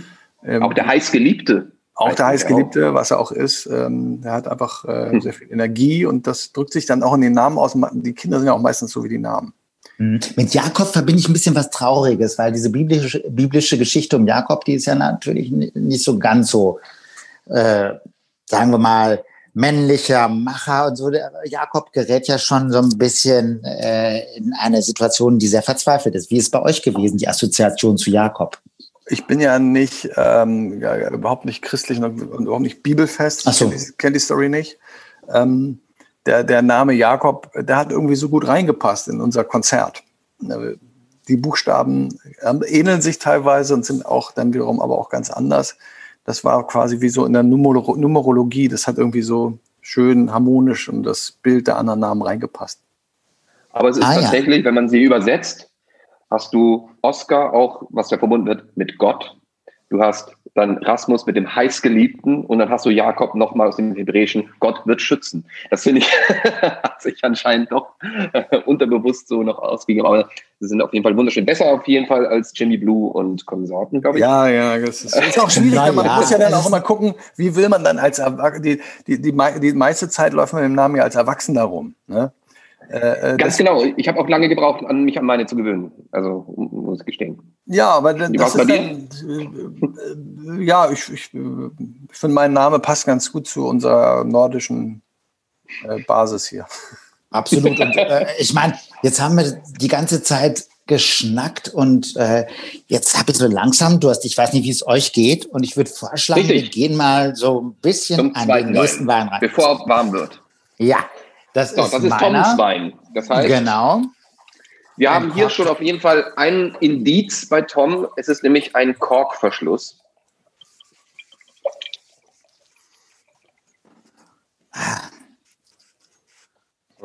Lars, du musst noch entkorken oder hast du schon? Ich bin, bin dabei gerade. Äh, ich hoffe, unsere Weinprinzessin das sieht sehr gut aus. auch mal so langsam. Können wir mal von Lars einen Screenshot machen, wie er das macht? Das ja Weinprinzessin entkorkt auch gerade erst.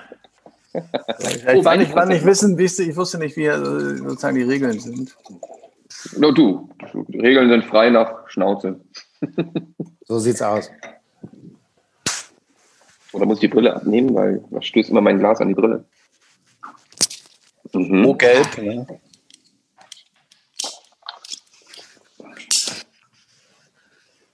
Ich glaube, das ist kein so junger Wein. Das kann also ist auf jeden Fall wesentlich goldener im Glas. Ja, total. Ja, das hat auch so eine rauchige Note. Ich würde sagen, da ist irgendwie Fass dabei, oder? Ja, es ist so ein bisschen barrikig, das, das Karamell. Mhm. Ja. Äh, wer Tom mittlerweile kennengelernt hat, also der holt sich irgendwie was aus dem Fass. Das äh, ist ziemlich fassig, würde ich auch sagen. ich mache ein Fass auf, wie immer. ja, natürlich. Du schöpfst das selber ab.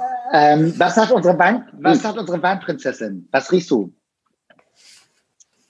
Ja, riechen, riechen ist bei mir immer die schlechteste Frage von allen. Ich rieche Fass. du riechst Fass. Na, sowas. Ähm, bevor wir jetzt ähm, den Wein trinken, muss ich natürlich auch einen Strink Trinkspruch loswerden. Ähm, Richtig. Ich habe mir einen überlegt, der heute ein bisschen personalisierter ist. Ähm, und ich sage einfach, wir lassen uns nicht stressen, denn wir trinken mit Lars Jessen auf dein spezielles Glas. Prost. Es ist ein Vergnügen, dich Prost. mit dabei zu haben. Ja, danke schön. Vielen Dank für die Einladung.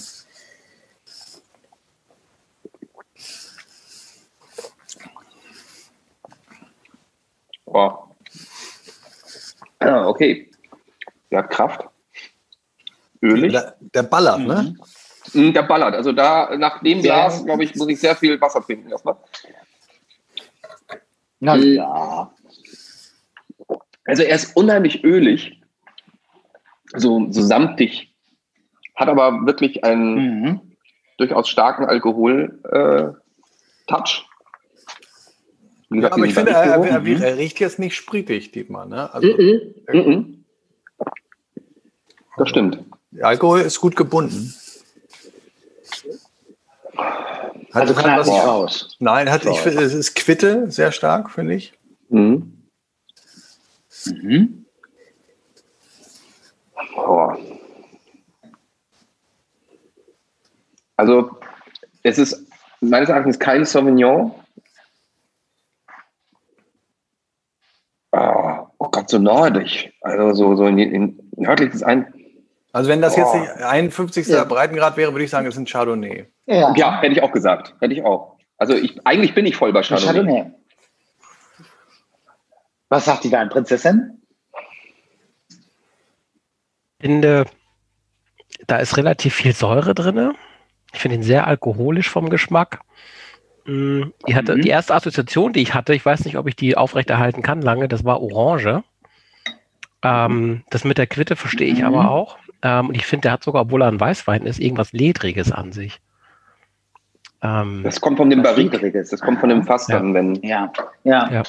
ja. Also ich, also ich finde, der, der ist eine, der hat richtig Wumms. Also das ist nicht, nicht so, mhm. so fein ziselierter Wein. Das ist tatsächlich einer, der mit relativ vielen, mit viel Zeugs im Geschmack ankommt. Mhm. Ja, Was auch im Glas, woher also ganz schön viele Tränen. Ja, wo kann der herkommen? Also. Darf ich einen Tipp geben? Darf ich einen Tipp geben? Ja, ich würde sagen, ja, nördlich, nördlich vom 51. Breitengrad. Hm.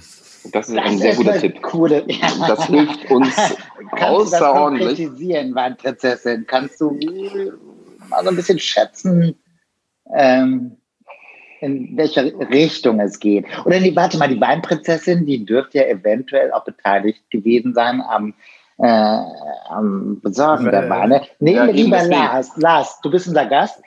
Hau mal raus. Was schätzt du so, woher der kommt? Also ich würde mal sagen, also Schleswig-Holstein ist das nicht. Nee. Das, also so, so weit würde ich mich festlegen. Mhm. Ist das vielleicht, ah, ist Washington State, ist das äh, noch oberhalb des 51. Breitengrades. Dann mm -mm. ich das. Das ist es nicht. Nee, nee also du, musst, du, musst, du musst nach Kanada denken. Ja. Kanada, da käme ich mir nicht gut genau aus. Also Alaska wäre möglich. Da werden auch, äh, ihr werdet es kaum glauben, auch in Alaska ja. werden Weine angebaut. Weniger, aber ja. es gibt welche. Was ist mit Schottland? ich glaube, Überlegt mal, die Welt ist rund, meine Damen und Herren. Ah, er will uns auf die andere Ecke. Mm. Nö, das habe ich nicht also, gesagt, aber ähm, das heißt, also, da wo man anfängt, kehrt man auch wieder hin zurück. Also Breitengrade sind Ringe um den Globus. Ich, ich glaube nicht, dass du so, so, weit überseemäßig, glaube ich, bist du nicht. Aber ähm, du hast mit Sicherheit irgendwas ausgegraben, du Schuft. Ähm, was, weil Frankreich kann es nicht sein, obwohl, doch kann es doch sein, verdammt. Natürlich kann es auch Frankreich sein. Ist ja, also ich habe im ersten Augenblick, und dann bin ich voll bei dir, Lars, äh, Chardonnay gedacht. Bin, bleibe bei Chardonnay.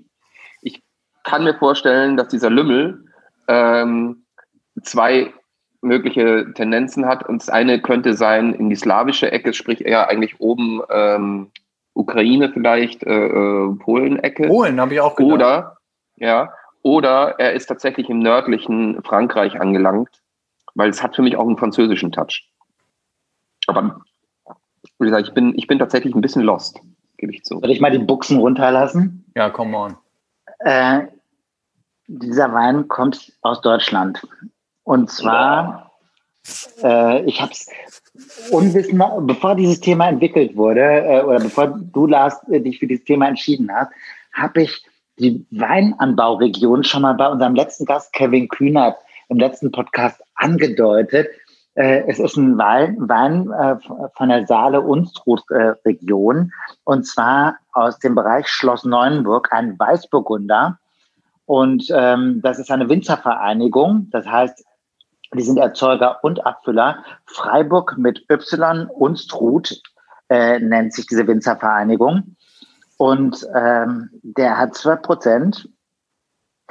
Und ich muss ganz ehrlich sagen, ich habe den mal rein zufällig äh, auf dem Geburtstag getrunken und war so begeistert davon, eben, dass ein Wein äh, aus einem Weinanbaugebiet, das eine Zeit lang wirklich als das nördlichste innerhalb Deutschlands galt, bis dann eben für oder Sylt äh, diesen Rang abgelaufen haben, äh, dass die solche Weine machen können. Und das ist eine sogenannte Kellermeister-Edition von 2018. Und diese Kellermeister 51, ist das die, die, die, die, die Rubrik da? Die gehören ähm, mit dazu. Ja, es gibt da so ein, genau, ja, die gehören mit dazu. Ähm, und äh, diese Kellermeister-Edition ist ein äh, Weißburgunder und der wird tatsächlich im Barrique fast ausgebaut. Und deshalb hat er diese Tiefe. Und ich finde den einfach klasse. Also ich finde diese, für mich hat er auch so ähm, exotische Früchte mit drin, also so Mango und sowas. Und ich mag das sehr gerne und ähm, diese feine Säure und den kann man wirklich zu vielerlei Dingen genießen. Also ich habe mir mal überlegt, ähm, ob man da nicht zum Beispiel eine gebratene Hähnchenbrust mit Birnen, die man brät und einen schönen Feldsalat dazu und Walnüsse und und solche Sachen, weil der kann es wirklich mit, auch mit etwas stärkeren Aromen aufnehmen oder äh, wenn man es ganz sächsisch klassisch haben will, der kommt ja aus Sachsen, eine Fettbämme. Das ist nichts anderes als ein Schmalzbrot. Das schmeckt einfach klasse dazu mit gerösteten Zwiebeln. Oder man paniert sich einen Schnitzel ausnahmsweise mal nicht mit Paniermehl, sondern mit Mandelblättchen. Und äh, dann ist man bei diesem Wein auf der sicheren Seite. Oder eine Kisch mit Porree oder Speck und so weiter. Da, dieser Wein kann echt viel. Und er hat eine Tiefe, die mir sehr gut gefällt und sowas aus dem Norden. Das muss nicht immer Frankreich sein.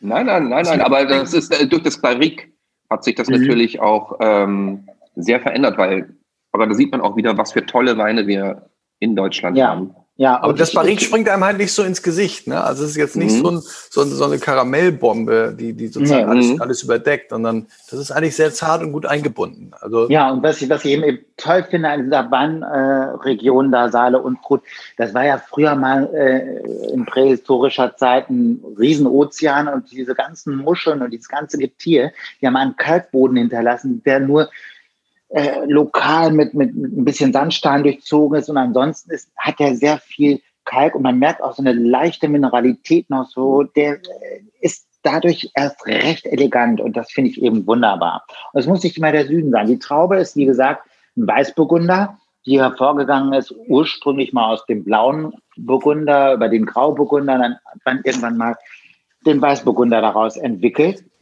Und die ersten Winzer, die den nach Deutschland gebracht haben, waren tatsächlich äh, äh, Weinfachleute im Mittelalter, so, so aus Burgund, aus der Bourgogne.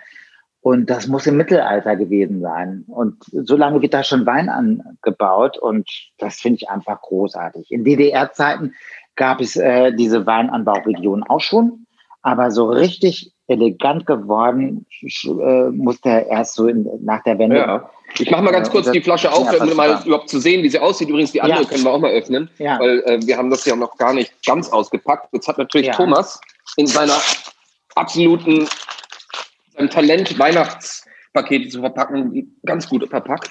Ja, am allerbesten, ja. Das kann ich am aller, allerbesten. Ja, aber das schönes Etikett auch, ne? Es ist sehr elegant, ja. Und, äh, modern. Es hat so ein bisschen so. was von diesen 3D-Bildern, weißt du, wo du immer so gucken musst, äh, was für ein Bild sich dahinter verbirgt. Ja, ja, also wenn man die getrunken hat, wird einem schwindelig, schwindelig mal das Etikett angucken. mein Gott, die Weinprinzessin, die, die hat zehn Schichten drum gemacht. Da. Für alle so. äh, aus der Weinanbauregion Saale Unstrut. Ich weiß nicht, ob man Unstrut oder Unstrut sagt. Also ich äh, sag mal Unstrut und ähm, Ey, ich fahre da jetzt mal hin, als meine nächste Weinreise geht dann dahin und dann werde ich. Mach das mal, mach das mal. Da gibt es die Knüller äh, Winter und das ist jetzt natürlich ähm, ne, ein Wein, der äh, von mehreren Winzern die Trauben bezieht äh, also eine, so eine Art Winzergenossenschaft. Es gibt aber auch kleine Winzer, die äh, nicht nur Erzeuger und Abfüller sind, also die, äh, die wo, äh, wo das ein Familienbetrieb ist, das gibt's auch, da gibt's auch spannende Sachen. Aber ich finde diesen Wein ausgesprochen toll gemacht. Und das sind die Kellermeister äh, von Freiburg und Struth, dieser äh, Winzervereinigung, die haben da ganze Arbeit geleistet. Ich finde ihn einfach geil. Wir fahren hin. Ja. Ja. Mach das mal. Das ist, das ist auch wunderschön äh, gelegen. Äh, also da äh, diese Mulden, die, die da entstanden sind, diese Täler, die da entstanden sind, das ist wahnsinnig spannend. Um einen kleinen Vorgeschmack zu liefern. Es gibt auf YouTube auch ein paar Videos, äh, von so richtig coolen sächsischen Weinmädels, die dir erklären zum Beispiel, wie man Reben rückschneidet. Du lachst dich kaputt, die sind, das sind so richtige. Bitte auch in die Shownotes. Harte sächsische Mädels, die aber das Herz auf dem rechten Fleck haben. Und äh, also das stehe ich natürlich. Ich mag Mädels, die mhm. richtig Power haben, so viel Power wie dieser Wein hat. Die Reb-Influencerin, ja. Absolut. Die, die, wenn die in Hamburg leben würde, die würde Airbus-Flugzeuge aufs Feld ziehen. Also die hat's drauf, die Frau. So eine richtige Lars, tolle Frau. Lars, du hast, was, was, für Filme haben dich so dermaßen beeindruckt eigentlich, dass du gesagt hast, du willst das eigentlich mal werden, weil du hast ja im Grunde genommen eigentlich anfangs einen ganz anderen Weg beschritten. Für mich war der, der so wichtigste, wichtigste Film, soll ich den sagen? Ja. Ähm, erst die Arbeit und dann von Detlef Book, 1985. Ähm, ein Film, den wir in unserem lokalen Kino in Meldorf im Deutschen Haus gesehen haben und da ja. äh, uns schlapp gelacht haben und gleichzeitig berührt waren von, von, von, diesem, von dieser Figur, von, von, auch von dem Ziel, das da hieß, ich möchte einmal nach Hamburg fahren, ich soll wohl nochmal nach Hamburg hin. Die ganzen Sprüche haben uns begleitet ähm, äh, über all die Jahre und ähm, bei mir ist da sozusagen eine, eine klar, sozusagen klar geworden, wenn man das mit den Mitteln schaffen kann, also Bauernhof, äh, äh, Schweinebesamung und nach Hamburg fahren und einen Holzen bestellen. Auf den Holzen komme ich noch mit hoch. Dann könnten wir das vielleicht auch schaffen. Ja, sowas groß, weil das war, das war großartig. Und, äh, und ich habe den Film, äh, der, der, danach kam, eben, äh, dann kam ja Karnickels von Buck und, und, und äh, mhm. wir können auch anders. Ich also, auch. Das sind die drei zentralen Filme. Ähm, habe ich jetzt äh, mit, meinem, äh, mit, mit meinem Sohn Rasmus im Kino gesehen, am, am 50. Geburtstag des Abaton-Kinos in Hamburg. Mhm. Und äh, gesagt, können wir den bitte nochmal zusammen im Kino gucken? Und wir, die hatten den, der hatte den vorher noch nicht gesehen und wir waren da und, jetzt, und er hatte danach gesagt, jetzt ist mir alles klar. Handbewegungen aus diesen Filmen äh, sind sozusagen so in mich äh, und an meinen ganzen Freundeskreis übergegangen, dass wir das gar nicht mehr hinterfragen und äh, gar nicht mehr wissen, wo wir das her hatten. Aber diese Basis hat der große Meister Detlef Buck, hat diesen Samen in uns sozusagen gesät. gesät. ja, das ist das, das wichtigste Film für mich. Das ist klasse. Bist du eigentlich äh, ein, ein, ein Filmegucker, der, ähm, wenn du heute Filme guckst, durchaus viele moderne neue Filme dir reinziehst? Oder bist du da schon der Klassiker, der sich irgendwie sagt, so, ah, ich, ich äh, gucke mir lieber öfter gerne die alten Sachen an, die mich vielleicht mehr bewegen? Also beides. Äh, natürlich möchte ich äh, so wissen, was sozusagen gegenwärtig erzählt wird. Ich ähm, habe überhaupt keinen Bock, so ein alter Typ zu sein, der immer sagt, früher war das irgendwie so. Die, überhaupt nicht. Ich finde es so aufregend, auch gerade in den letzten paar Jahren, dass die Welt so flach geworden ist, dass wir durch die, das Aufkommen der Streamingdienste so viel sehen können, aber dass eben auch äh, Kolleginnen und Kollegen auch eben international bemerkbar werden ich finde es Obwohl es natürlich auch gesellschaftlich manchmal so Phänomene gibt, dass ich mir denke, mein Gott, die fangen jetzt alle an. Die wollen so klassische Rollenmuster alle zurück. Und das ist ja auch das, was zum Beispiel Populisten befeuert. Die wollen ja so die Welt, wie sie früher einmal war. Ähm, und das mit, mit, mit Konsequenzen, die manchmal durchaus erschreckend sind äh, für gewisse Teile der Bevölkerung. Das äh, kann man zum Beispiel schon bei, bei den äh, Rollenverhältnissen zwischen Mann und Frau sehen, was die sich so wünschen. Äh, dann sind wir einfach, glaube ich, ähm, in einer Generation groß geworden, äh, da war das anders. Da war das gerade im Aufkeimen, ähm, dass zum Beispiel eine Frauenbewegung, Emanzipation und so weiter ein großes Thema war. Und ich bin immer froh, wenn Frauen gleichberechtigt bin, äh, sind äh, im Leben. Ich finde es eine Schande, dass wir im Jahr 2020 immer noch eine ungleichmäßige Bezahlung von Männern und Frauen haben. Das kann ich nur immer wieder äh, betonen. Das finde ich eine Schande. Ähm, ja, aber es gibt doch auch ganz viele andere Sachen. Ich gucke zum Beispiel jetzt gerade Sex Education. Habt ihr das schon mal gesehen mhm. auf Netflix? Äh, das ist ja ein Fanal für Diversität. Und so ja. lustig erzählt, so mitreißend. Und äh, das ganze Genre Highschool-Komödie komplett neu erfunden. Äh, das wären so Sachen gewesen, die hätte man vor fünf Jahren schwer suchen müssen. Die hätte man sich irgendwie als Direktimport, als DVD irgendwie kommen lassen. Mhm. Und das finde ich eben so toll an der Zeit, dass wir das, das alles sehen können. Und gleichzeitig aber äh, freue ich mich ja auch immer wieder, wenn, wenn ich versuche dann ja auch mal sozusagen mit meinen Kindern nochmal so nach, nachzuholen, lass uns doch nochmal irgendwie zurückgehen in die Klassiker und dann freue ich mich, wenn die dann zu zweit nochmal spielen, das Lied vom Tod gesehen haben und jetzt sagen, jetzt wissen wir, was es bedeutet. 15 Minuten Langweile können auch spannend sein. Geil. Was für Klassiker fallen dir noch ein? Also spielen wir das Lied äh, vom, Tod, vom Tod. Was, was sind so Filme, die für dich so Meilensteine der Filmgeschichte sind? Ja, natürlich, die, meine großen Vorbilder sind die Engländer, äh, Mike Lee und Ken Loach. Ken Loach, mhm. Raining Stones für mich, äh, den habe ich im Studium entdeckt, den Film. Da ist mhm. alles drin, äh, die ganz großen, äh, tiefen äh, menschlichen Dilemmata, gleichzeitig mhm. ein unfassbarer Humor. Also das, das äh, beeindruckt mich vor allen Dingen an Ken Loach so, dass es so ein politisches Kino ist, das aber trotzdem auch verzweifelt äh, und gleichzeitig auch auch lustig sein kann in dem Moment, wo es lustig ist und, und so mhm. aufrüttelt, so mitreißen. Das, das ist eigentlich äh, das, wo, wo ich gerne wieder hin möchte. Mike Lee mhm. ist der andere. Secrets and Lies, äh, Naked, das sind die, die, das für, sind für mich mhm. die großen Meister. Ähm, die, die Art und Weise, wie die arbeiten, wie sie mit, mit Schauspielerinnen und Schauspielern arbeiten, ja. komplett ja. gegensätzlich und unterschiedlich, kommen aber, sagen wir mal, Filme raus, die so ähnlich sind.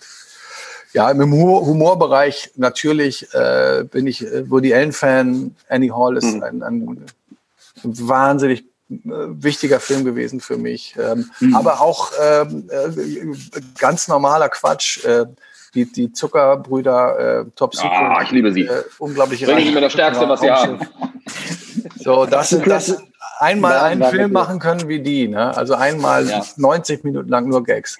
Ja. Aber, aber die Frage, aber das ist, eine, ist eine, tatsächlich eine sehr ernste Frage, weil ähm, wenn in England Humor gemacht wird oder in Amerika wie die Zuckerbrüder, äh, nackte Kanone, die reisen in einem verrückten Raumschiff, die reisen in einem verrückten Reisebus, die reisen in was weiß ich wohin, äh, nackte Kanone 1, 2, 1,5, 3, 33. Ähm, der Humor, der dort stattfindet, oder Leben des Brian, äh, all diese Dinge. Wie schwer fällt es uns Deutschen eigentlich, diese Art von Humor in Deutschland eigentlich zu produzieren, zu machen?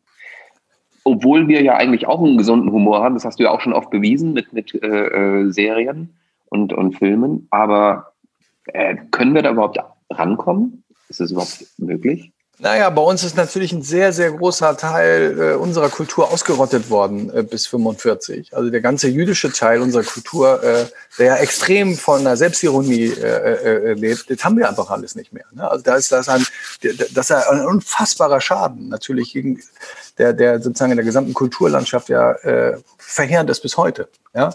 Wir Muss ich klar, dein Mikro raschelt? Wir hatten es ja vorhin von Hans Rosenthal.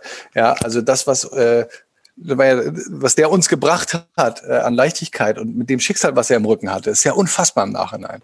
Also deswegen mhm. glaube ich, ähm, ich bin immer wahnsinnig froh, wenn ich einen Preis bekomme für eine Komödie, weil, ähm, weil das mhm. echt äh, ganz, ganz selten ist, diese, die Wertschätzung zu haben für, für, für das, was, was, äh, wo man lachen kann und weinen kann. Dieses mhm.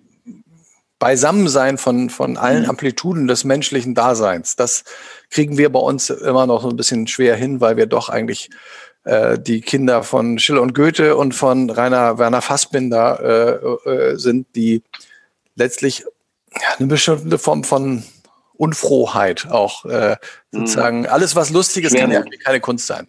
So. Ja, also alles, was nach dem Krieg kam, im Grunde genommen war ja, obwohl es, obwohl es nach dem Krieg ja erstmal so diese, diese Happiness gab, ne? Also diese Heinz-Erhardt-Filme und natürlich auch Peter Alexander-Filme. Und das war ja schon eigentlich eine große, große Film-Ära schon durchaus geprägt, auch versucht natürlich irgendwie äh, durch Fröhlichkeit zu verbreiten. Aber heutzutage habe ich auch das Gefühl, es sehr, sehr schwer fällt, ähm, gute Komödien an Mann zu bringen, auch bei Sendern. Oder wie siehst du das? Ja, ich, ich kann echt nicht jammern. Ne? Also ich bin mit so vielen Dingern um die Ecke gekommen. äh, wenn ich jetzt hier rum sagen würde, ist ungerecht, das wäre wirklich, das wäre wirklich peinlich. Ne? Also mhm. ich sag mal ein Beispiel: äh, Jürgen, heute wird gelebt äh, von und ja. mit Heinz Strunk. Ähm, 20 Jahre Entwicklungszeit. Also wir haben vor 20 Jahren, als wir beide noch klein mit Hut waren, gesagt, das wäre doch schön, wenn es daraus mal einen Film gäbe oder eine Fernsehserie. 20 Jahre später haben wir es äh, hinbekommen mit unfassbaren Schwierigkeiten. Aber am Ende, als das Ding draußen war, ähm, war es das, was es war. Wir haben sogar eine goldene Kamera dafür bekommen. Also ich kann mich nicht mhm. beschweren. Oder auch Fraktus, 13 Jahre Entwicklungszeit. Ja. Äh, die, äh, ganz viele Menschen sprechen dich immer wieder darauf an und wertschätzen das enorm. Und deswegen ähm, kein Gejammer. Also nicht, nicht, nicht nur Leute von der Straße, du hast ja auch wirklich zahlreiche Preise abgesahnt. Also äh, das äh, ist eigentlich das äh, der Wahnsinn, was du alles an Preisen bekommen hast und, und auch zu Recht, ich finde, weil ich habe kürzlich nochmal äh, mir ein paar Sachen von dir angeguckt äh, in der Vorbereitung. Ich muss sagen, das hat mich gegeiert. Äh, über der Tag an dem Bobby Ewing starb und solche Sachen. Also, weil ich finde, du hast schon auch, bist schon auch ein Filmemacher, der ein gewisses Auge hat auf diese alltäglichen komischen Momente. Und das äh, für einen Norddeutschen, die ja dafür bekannt sind, eigentlich fürs, äh, zum Lachen in den Keller zu gehen, äh, äh das, das arbeitet sich eigentlich mehr als alle Preise. Äh, das macht schon wirklich Spaß, deine Filme aufzugucken. Da darfst du dich getrost mit einreihen. So viel zur Lobhudelei. Danke dir sehr. Nee, aber das macht wirklich Spaß, deine Sachen zu gucken. Also, äh, das ist wirklich so. Was bedeuten ja eigentlich Preise? Also, ich finde das schön. Ich bin froh, wenn man einen Preis bekommt. Das ist so toll. Ja. Das gehört im Grunde zu dem Spiel dazu. Ne? Also ich habe jetzt mhm. äh, vor, vor ein paar Wochen den Kunstpreis des Landes Schleswig-Holsteins bekommen. Herzlichen Aha. Glückwunsch. Danke. Und das hat mir extrem viel bedeutet. Also die, die, mhm. die Anerkennung auch da zu bekommen, wo man herkommt, äh, ähm, das, äh, das, hat mir sehr viel Gelassenheit gegeben. Ich glaube, ja. mhm. wenn es gut läuft, gibt einem ein Preis ähm, die nötige Ruhe, und beharrlich seinen Weg weiterzugehen, äh, dankbar zu sein, dass man das machen konnte und äh, einfach so einen Haken irgendwo dran zu setzen, wo man dann auch vielleicht danach wieder was anderes machen kann. So eine Art, ähm, ich habe ein subjektives Feeling, dass ich durch meine Arbeit transportiere und es wird auch noch angenommen. Ist es das? Ja, und ja, letztlich sind so Preise ja meistens auch Wertschätzung von Kolleginnen und Kollegen. Da sind ja meistens in den, in den Juries sind ja äh, Leute meistens vom Fach drin. Hm. Ja. Und das ähm, ist ja, wir, wir leben ja irgendwie auch immer wieder in einer Gesellschaft, wo es viel um Ellenbogen und Durchsetzen und, und, und zu gucken, wer ist jetzt irgendwie der Bessere oder der Tollere. Mhm. Und ähm, immer wenn ich einen Preis bekommen habe, hatte ich immer ein Gefühl, äh, Mitglied einer Gruppe zu sein. Und das war eigentlich das bestimmende Gefühl, was ich hatte, wenn ich auf der Bühne stand und irgend so eine komische Skulptur da in die Hand gedrückt bekommen habe. Ja. Stehen die bei dir eigentlich ähm, zu Hause oder hast du die äh, in einem Büro oder? Die stehen bei mir im Büro und äh, den schönsten Preis, den ich bekommen habe, war die Videokamera, äh, die VHS Videocamcorder, den wir, äh, die wir an der Video AG der Meldorfer Gelehrtenschule in den 80er Jahren benutzt haben.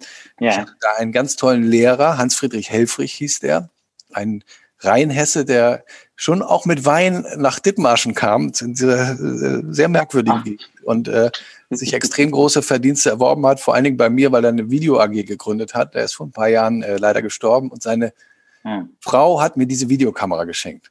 Und das ist eigentlich hm. die coolste Trophäe, Boah. die bei mir äh, in der Vitrine steht oder auf dem IWA-Regal. Das finde ich wirklich schön. Apropos Preise, wie ist das denn bei Wein? Also, ähm, was war der teuerste Wein deines Lebens? Äh, der teuerste Wein meines Lebens war, meine ich, ein Priorat-Wein, sowas wie 130, 140. Mhm. Den habe ich mit Fritz Karl getrunken und äh, das war schön, weil ähm, es ist natürlich albern, Wein für 130 Euro zu trinken, äh, aber wenn man es tut, dann muss man sich auch versuchen, sozusagen äh, das ein bisschen verdienen durch viele Weinverkostungen. Mhm. Also hast man, du, man hast du den Preis rausgeschmeckt?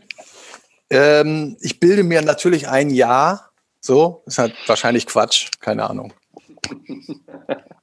ja, aber bist du schon mal ähm, in deinem Beruf?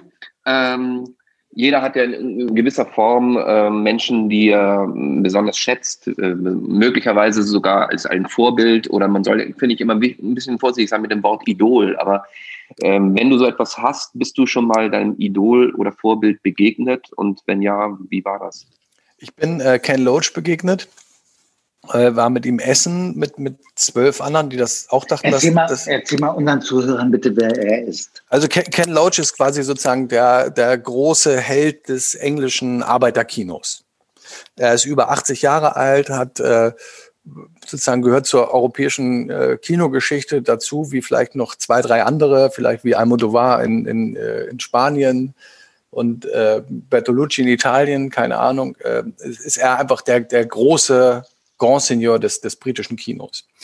Und ähm, ist bis heute Sozialist und äh, hat dort vor hat gesagt, äh, das British Council, glaube ich, hat ihn zusammen mit dem Metropolis Kino in Hamburg eingeladen für eine Retrospektive. Und Ken Loach hat gesagt, er würde nur kommen, wenn er vorher äh, eine Diskussionsrunde mit Studentinnen und Studenten haben dürfte. Und so wurde er in die HFBK eingeladen und mein Freund Ingo Heb, äh, ein Drehbuchautor, mit dem ich viele Filme äh, zusammen gemacht habe, hat, hat den Abend moderiert oder beziehungsweise den Nachmittag moderiert. Und äh, dadurch kamen wir in die Verlegenheit, in eine Viertelstunde lang mit Ken Loach zusammen zu sein und alle Fragen zu stellen, die man immer schon Fragen äh, stellen wollte. Wie hast du das damals gemacht? Und, äh, und ich habe ein paar Antworten bekommen und äh, das war sehr bewegend und äh, umso schöner, wenn man Idole trifft, dass die dann auch noch genauso cool sind, wie man sich das vorstellt. Das ist schön, weil in den meisten Fällen hat man ja eher die Angst, dass man den Menschen besser nicht hätte begegnen sollen. Ja, ist immer die, die große Gefahr, ne? Also, dass dann das zusammenbricht. Ähm, das ja. Risiko muss man dann leider eingehen. Ja, aber äh, ich meine, das ist so wie bei, bei der großen Liebe. Ne? Also ich sage mir immer so, viele Leute werden im Lauf ihres Lebens Liebeskummer haben, aber das heißt nicht, dass man sein Herz aufmachen muss für die Chance, die man hat, wenn man jemandem begegnet, von dem man das Gefühl hat, äh, dass das klappen könnte. Leute, ich, ich denke, bei mir kommen jetzt schon die nächsten äh, die, äh, Termine rein. Äh, wir leben ja in diesen Corona-Zeiten, äh, wo ein Zoom-Call den nächsten äh, und, äh, schlägt. Oha. Wollen wir mal die nächste Buddel Wein aufmachen, weil ich muss dann ja, gleich, so, leicht angesoffen in die nächste klar. Runde gehen. Na klar. Und wir haben auch noch eine Tombola, äh, Tombola äh, vor der Nase. Zum Aber die machen wir diesmal. Die Tombola machen wir nach dem Wein. Ja. Auch hier, ah, aber das müsst ihr jetzt sagen, Drehverschluss. Drehverschluss. Ja. Aber was haben die? so.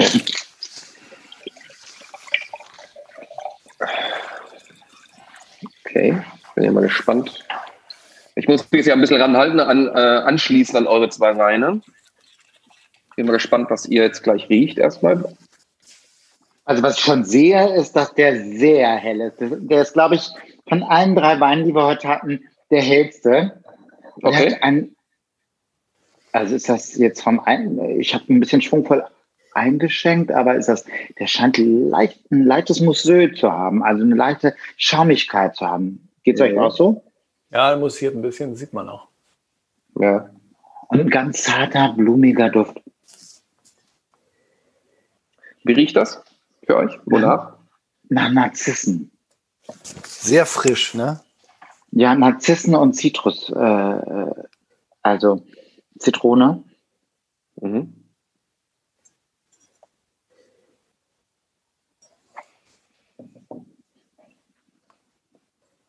Und so ein bisschen so, äh, das klingt jetzt natürlich so ein bisschen, ähm, naja, wie soll ich sagen, als ob die anderen Weine mir zugesetzt haben, aber so riecht für mich Gras im Sommer, wenn es geregnet hat. Totaler Sommerwein, ne? Ja. Mhm. Nee, aber so, wenn es geregnet hat und du liegst äh, im Garten auf, äh, auf der Wiese und, und, denkst so, mir doch egal. Alles frisch ähm, gewaschen. Ja. so.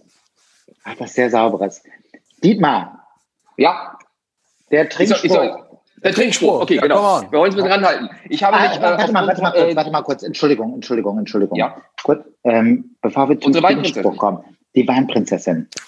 Richtig. Hallo, hier ist die oh, Weinprinzessin. Ja, die Weinprinzessin ist da. Ähm, ich finde, der Wein sieht und sieht aus und riecht nach Frühling. Das ist der Wein, den ich gerne im nächsten Frühjahr, wenn die ersten Sonnenstrahlen kommen, draußen auf der Terrasse trinken möchte. Ähm, weil es diese schöne Frische hat eines neuen, frischen Frühlings. Sehr schön. Sehr schön. Dietmar. Okay. Der, der Trinkspruch. Trinkspruch. Okay, ganz einfach. Äh, im, Im Hinblick dessen, dass äh, wir heute einen Filmemacher haben, habe ich mir einen Trinkspruch aus einem Film ausgesucht. Äh, auf dem Highway ist die Hölle los. Ähm, manche erinnern sich vielleicht Burt Reynolds. Ähm, ich trinke auf das Glück, möge es mir allein gehören. Prost. Prosit. Mhm.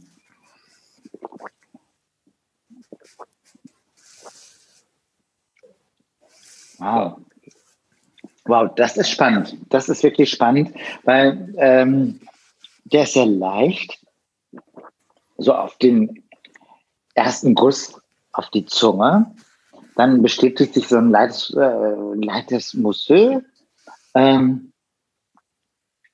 und hinten pieken so zwischen den Äpfeln so ein paar Zitronen durch. Also der, der ist sehr schlank im Vergleich zu den anderen Weinen, die wir bis bisher hatten aber wirklich sehr süffig und sehr sympathisch.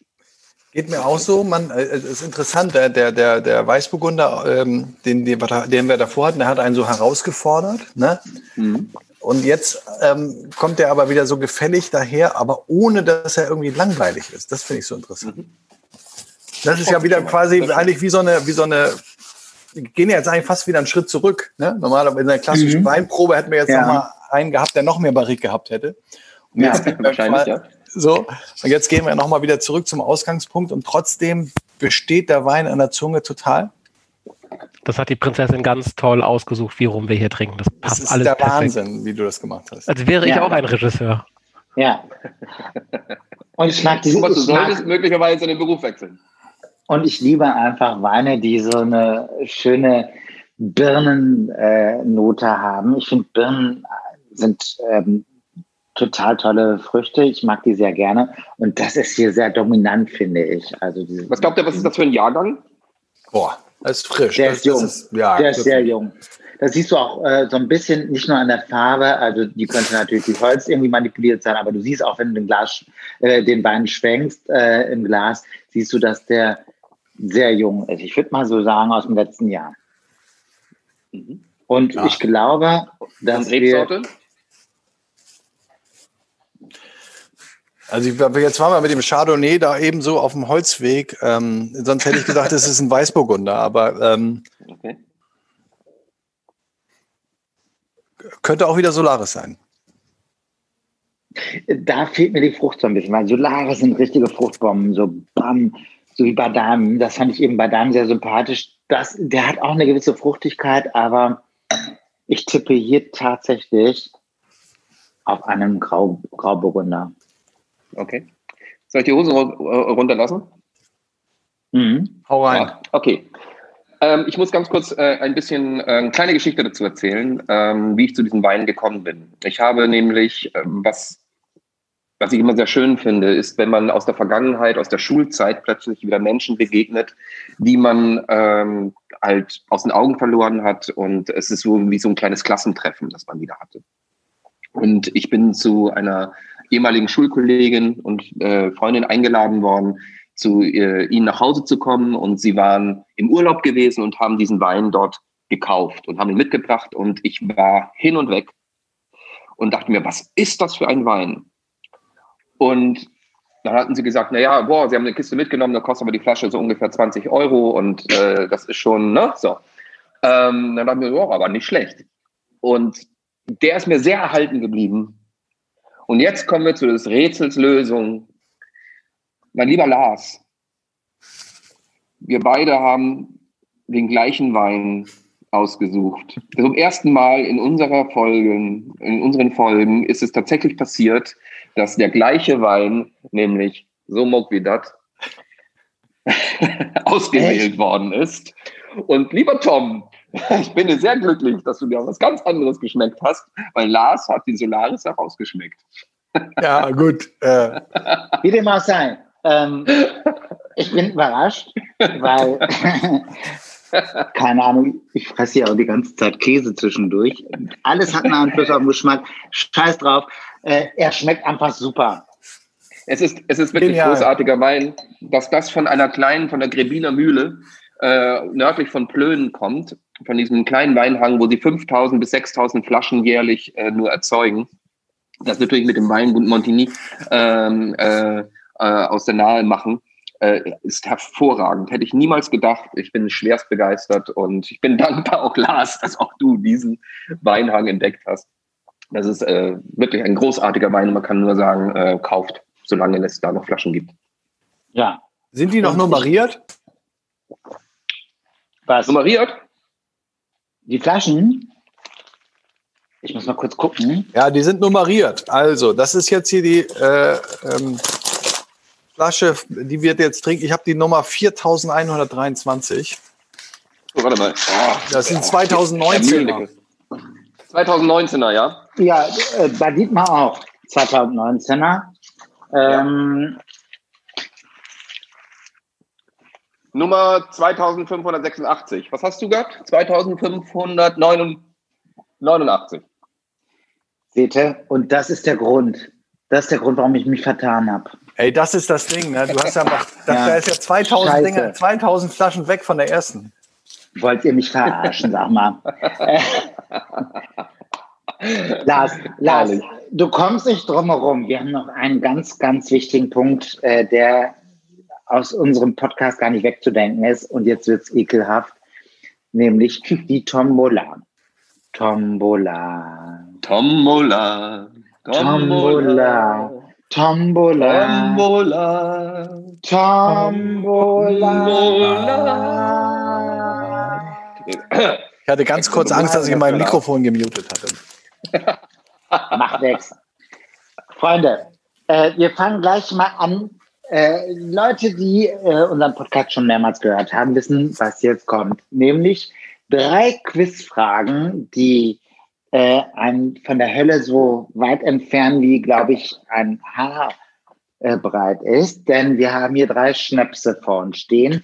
Ihr dürft alle aussuchen, welchen ihr zuerst trinkt. Oh Gott, die darum, Schnäpse, ja, geil. Ja, da kommt und die Schnäpse vor. Wir haben hier einmal einen Weizenkorn, einmal den äh, weichen Weinbrand und einen Kräuterschnaps, der so. Das ist echt äh, böse. Das ist echt böse von dir. Ich weiß, aber ich äh, bin nicht nur nett und kuschelig und äh, es, äh, ähm, es ist ja so. Ähm, in Goethes Faust gibt es einen Satz, den fand ich sehr prägnant schon, als ich im, äh, in der Oberstufe Faust zum ersten Mal gelesen habe, dachte ich so, mein Gott, wie wahr ist dieser Satz? Ihr werdet Gutes und Böses kennenlernen und sein, sein wie Gott. Also wir haben jetzt so viel Gutes gehabt, wir haben jetzt äh, was Böses vor, vor uns und wir werden äh, sein wie Gott. Ich habe drei Quizfragen, die müssen be ähm, beantwortet werden von uns. Ähm, da ich die Quizfragen schon kenne, geht es darum, ob ihr gewinnt oder nicht. Eine kleine Veränderung gibt es zu den anderen Podcasts. Ähm, bislang war es so richtig oder falsch. Naja, und dann äh, steht die Sache fest. Bei uns ist es diesmal so, ihr seid äh, drei Leute, die gegen mich spielen. Wir machen das anders als in Amerika. Wir machen das direkt ohne Absprache, ohne Abkarten. Die Mehrheit gewinnt und das wird akzeptiert. Und wer verloren hat, muss trinken. Also wenn ihr es richtig sagt, habe ich automatisch verloren.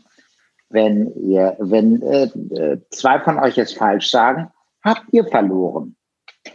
Fangen wir mal an mit der ersten Frage. Wer von uns Vieren ist am nächsten am 51. Breitengrad geboren. Sollen wir direkt antworten? Also da würde ich sagen, ich würde also, sagen, zuerst fängt die, nee, zuerst äh, fängt die, ja gut, Dietmar hat schon losgeschossen, Lars? Also ich bin definitiv überzeugt, Tom. Ich glaube, ich glaube, äh, ich. Und was sagt äh, unsere Weinprinzessin? Ich glaube, Tom. Danke. Scheiße. es stimmt. Ich entscheide mich für den Kräuterschnaps und fange mal an zu Das haben wir die einfache Lösung, echt. Na gut, na gut. Also wenn, wenn du meinst, aber dann nehme ich den weichen Weinbrand. Gut. Zum Wohl die Herren. Ich äh, nehme meine Strafe in Debut an. Ich habe Angst. Aua, aua, aua, aua.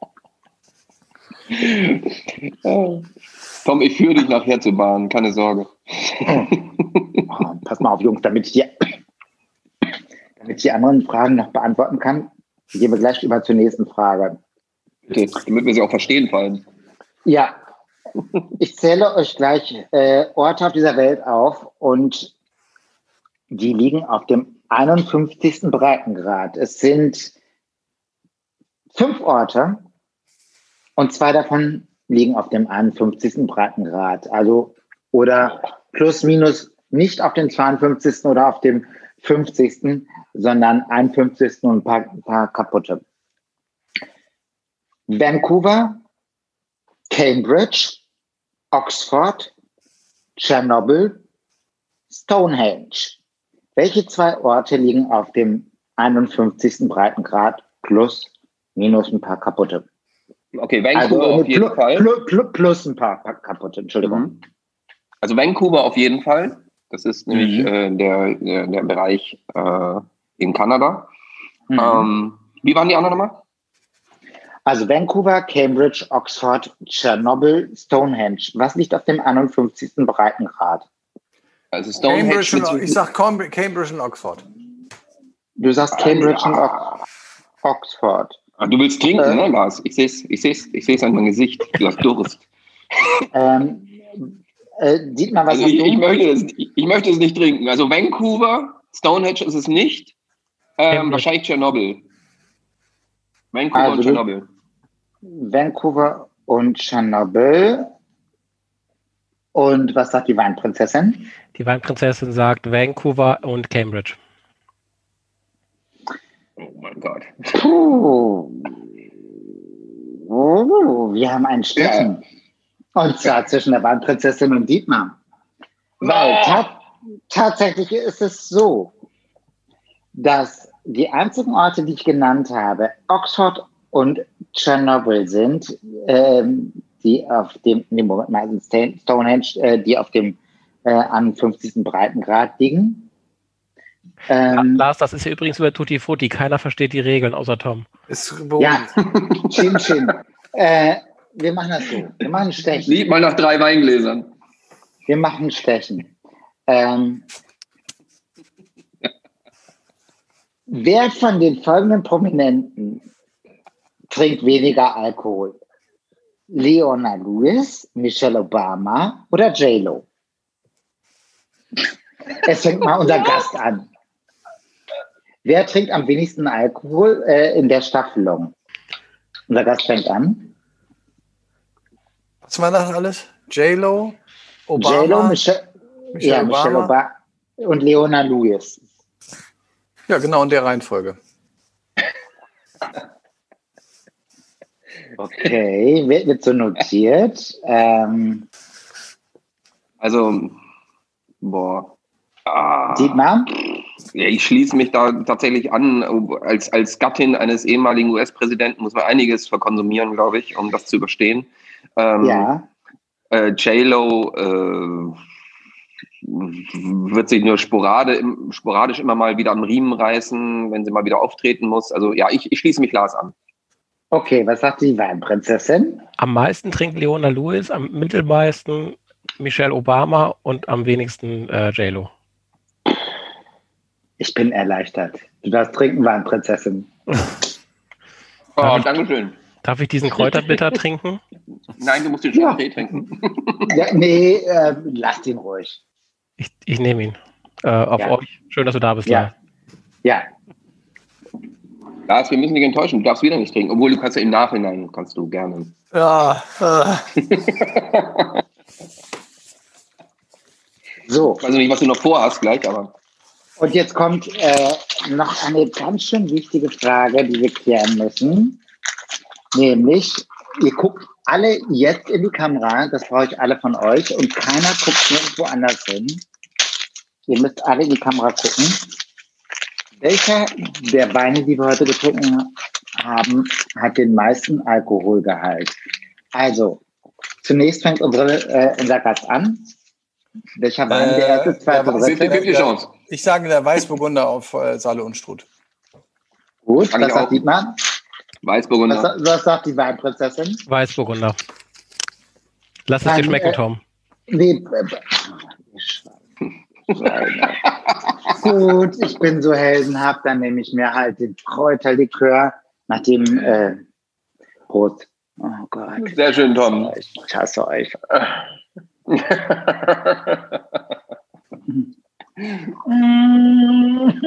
Wundervoll. Schmeckt? Ja, beschissen.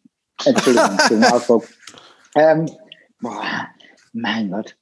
Auf wie viel Hektar werden an, im Weinanbaugebiet Saale Unstrut Weißburgunder angebaut? Boah. Gibt es eine Auswahlmöglichkeit? Wer, wer näher, näher, dran ist, hat gewonnen. Ja. Der, der Gast fängt an.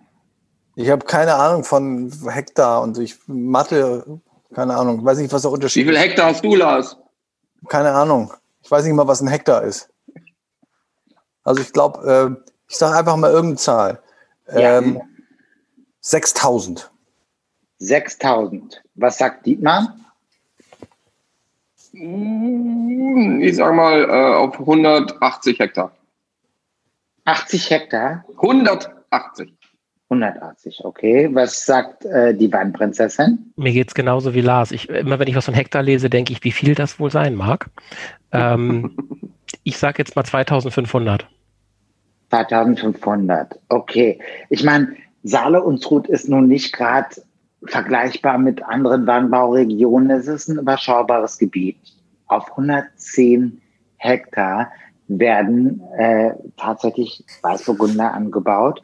Insofern äh, ist Glasjessen am weitesten davon entfernt mit 6000 und muss trinken. Lars, was nimmst du? Äh, Bohnekamp, Bohnekamp haben wir früher schon gerne getrunken, ein Kräuterbitter. Ja, dann hau rein. Prost! Oh. Und er schluckt und schluckt und schluckt. Mein Gott, wie bei Mutti an der Titte. Boah, schlimm. Echt schlimm. Boah, ja, alles versaut. Hast, hast, ja. hast aber ein süßes Gesicht dabei. Ja, das sehen die Leute ja nicht. Ah, ja. Wohl an. Pass mal auf. Wir machen einen Screenshot. Keine Sorge. Wir haben, wir haben mal einen Punkt. Ähm, wenn wir jetzt unsere drei Weine, die wir haben, die ja eigentlich nur zwei sind, ähm, in einem Exposé eines Drehbuchs verpacken müsstest und die Pro Protagonisten sind die, drei, äh, die zwei Weine, wie sieht die Story aus? Ich würde sagen, da sind zwei jüngere äh, Leute aus dem Westen, die eine Gang machen mit einem etwas arrivierten Typen aus dem Osten und ähm, eine Geschichte von äh, Aufbruch und der Erfindung, der Neuerfindung der Welt erzählen. Drehen wir, oder? also kommt ja irgendwie hin, Dietmar ist aus dem Osten, also so, so ein bisschen. Der Wein ist Hallo? aus dem Osten. Der Wein ist aus dem Osten. Ich habe von den Weinen erzählt. Ja, ja, klar. äh, äh, wir, wir, müssen auch gucken, wie wir den Arsch an die Wand kriegen. Also wir kriegen das schon irgendwie hin. Also wir unterhalten uns irgendwann mal später, wenn die Corona-Zeit vorbei ist. Da trinken wir gemeinsam ein. Ich würde mich jedenfalls riesig darauf freuen, mit dir mal ordentlich anzuheben und mal über Gott und die Welt weiter zu schnacken. Es war auf jeden Fall jetzt mal schon mal cool. Ähm, wir haben nur noch eine Sache, nämlich die Abstimmung. Wir müssen jetzt alle vier abstimmen, welcher Wein am besten geschmeckt hat. Da wir keine Zuschauer haben, kein Publikum haben, ähm, müssen wir das selber erledigen. Wir machen jetzt mal ähm, ein, zwei oder drei auf hinten Schmierzettel, der vor uns liegt und oder. Aber wir heben es mit den Fingern, das ist am besten. Oder wir, wir machen mit den Fingern, mit den Fingern. Genau. Ein, zwei oder drei und zwar eins, zwei, drei und Jetzt sehen wir noch nicht so viel, jetzt müssen jeder was sagen, weil dann ist es am einfachsten, dass wir uns auch sehen. Warte mal, Lars? Ich sage eins und drei, ist ja klar. Ich bin Lokalpatriot. ich sag eins. okay. Was sagt Thomas? Die Prinzessin sagt auch eins. Eindeutig, der von Lars war auch viel besser als der von Dietmar. ja, natürlich. Sehe ich auch okay. ein. Sehe ich vollkommen ein. Damit hat der äh, Wein von Lars gewonnen und ich muss ganz ehrlich sagen, Lars, war ein totales Vergnügen, mit dir zu schnacken über Gott und die Welt, über Weine und über das Filmgeschäft sowieso. Und jetzt gibt es nur noch eine Sache zu sagen. Trinkt verantwortungsvoll und danke an Giro, unseren Tunmensch. Und wenn ihr irgendwelche Anregungen habt, dann schreibt die bitte an info.ask.de. Wir gehen darauf ein, in unserem nächsten Podcast. Ich muss kurz korrigieren, bevor es an die Falschen geht. Info at ask-berlin.de. Okay, info at ask-berlin.de ist die richtige Adresse, um ähm, die Sachen loszuwerden, die ihr an uns richten möchtet. Anregungen, Kritik. Wir sind für alles offen. Wir werden es aufnehmen und besprechen es in dem nächsten Podcast. Tja, und äh, Dietmar, hast du noch was? Nein, ich kann einfach nur noch sagen, ähm, einen ganz großen Dank an Lars, dass du das mit uns gemacht hast, dass du in deiner finnischen Hütte äh, sozusagen mit so vielen schönen kleinen Getränken mit uns zusammengesetzt hast. Vielen Dank. Ich hoffe, es hat dir gefallen. War sehr schön. Der Bohnekamp bleibt für immer. du hast noch ein paar andere kleine Gläschen, die du jetzt am Laufe des Tages noch ein bisschen dir zu Gemüte führen kannst, die wir dir geschickt haben. Und ich wünsche dir alles, alles Liebe und sage einfach jetzt im Grunde genommen für alle, die zugehört haben, schönen Dank fürs Zuhören und wir sehen uns in der nächsten Folge oder hören uns. Super, vielen Dank, Leute. Schönen Tag euch. Tschüss. Ich danke jo, dir, Lars. Ciao. Und bis dann. Und Dietmar, wir trinken jetzt die Flaschen aus. Komm. Macht ihr die Flaschen leer? Ich mache das heute Abend mit den restlichen hier. Ciao. Klasse. Super, ciao. Tschüss. Tschüss. Und danke fürs Zuhören.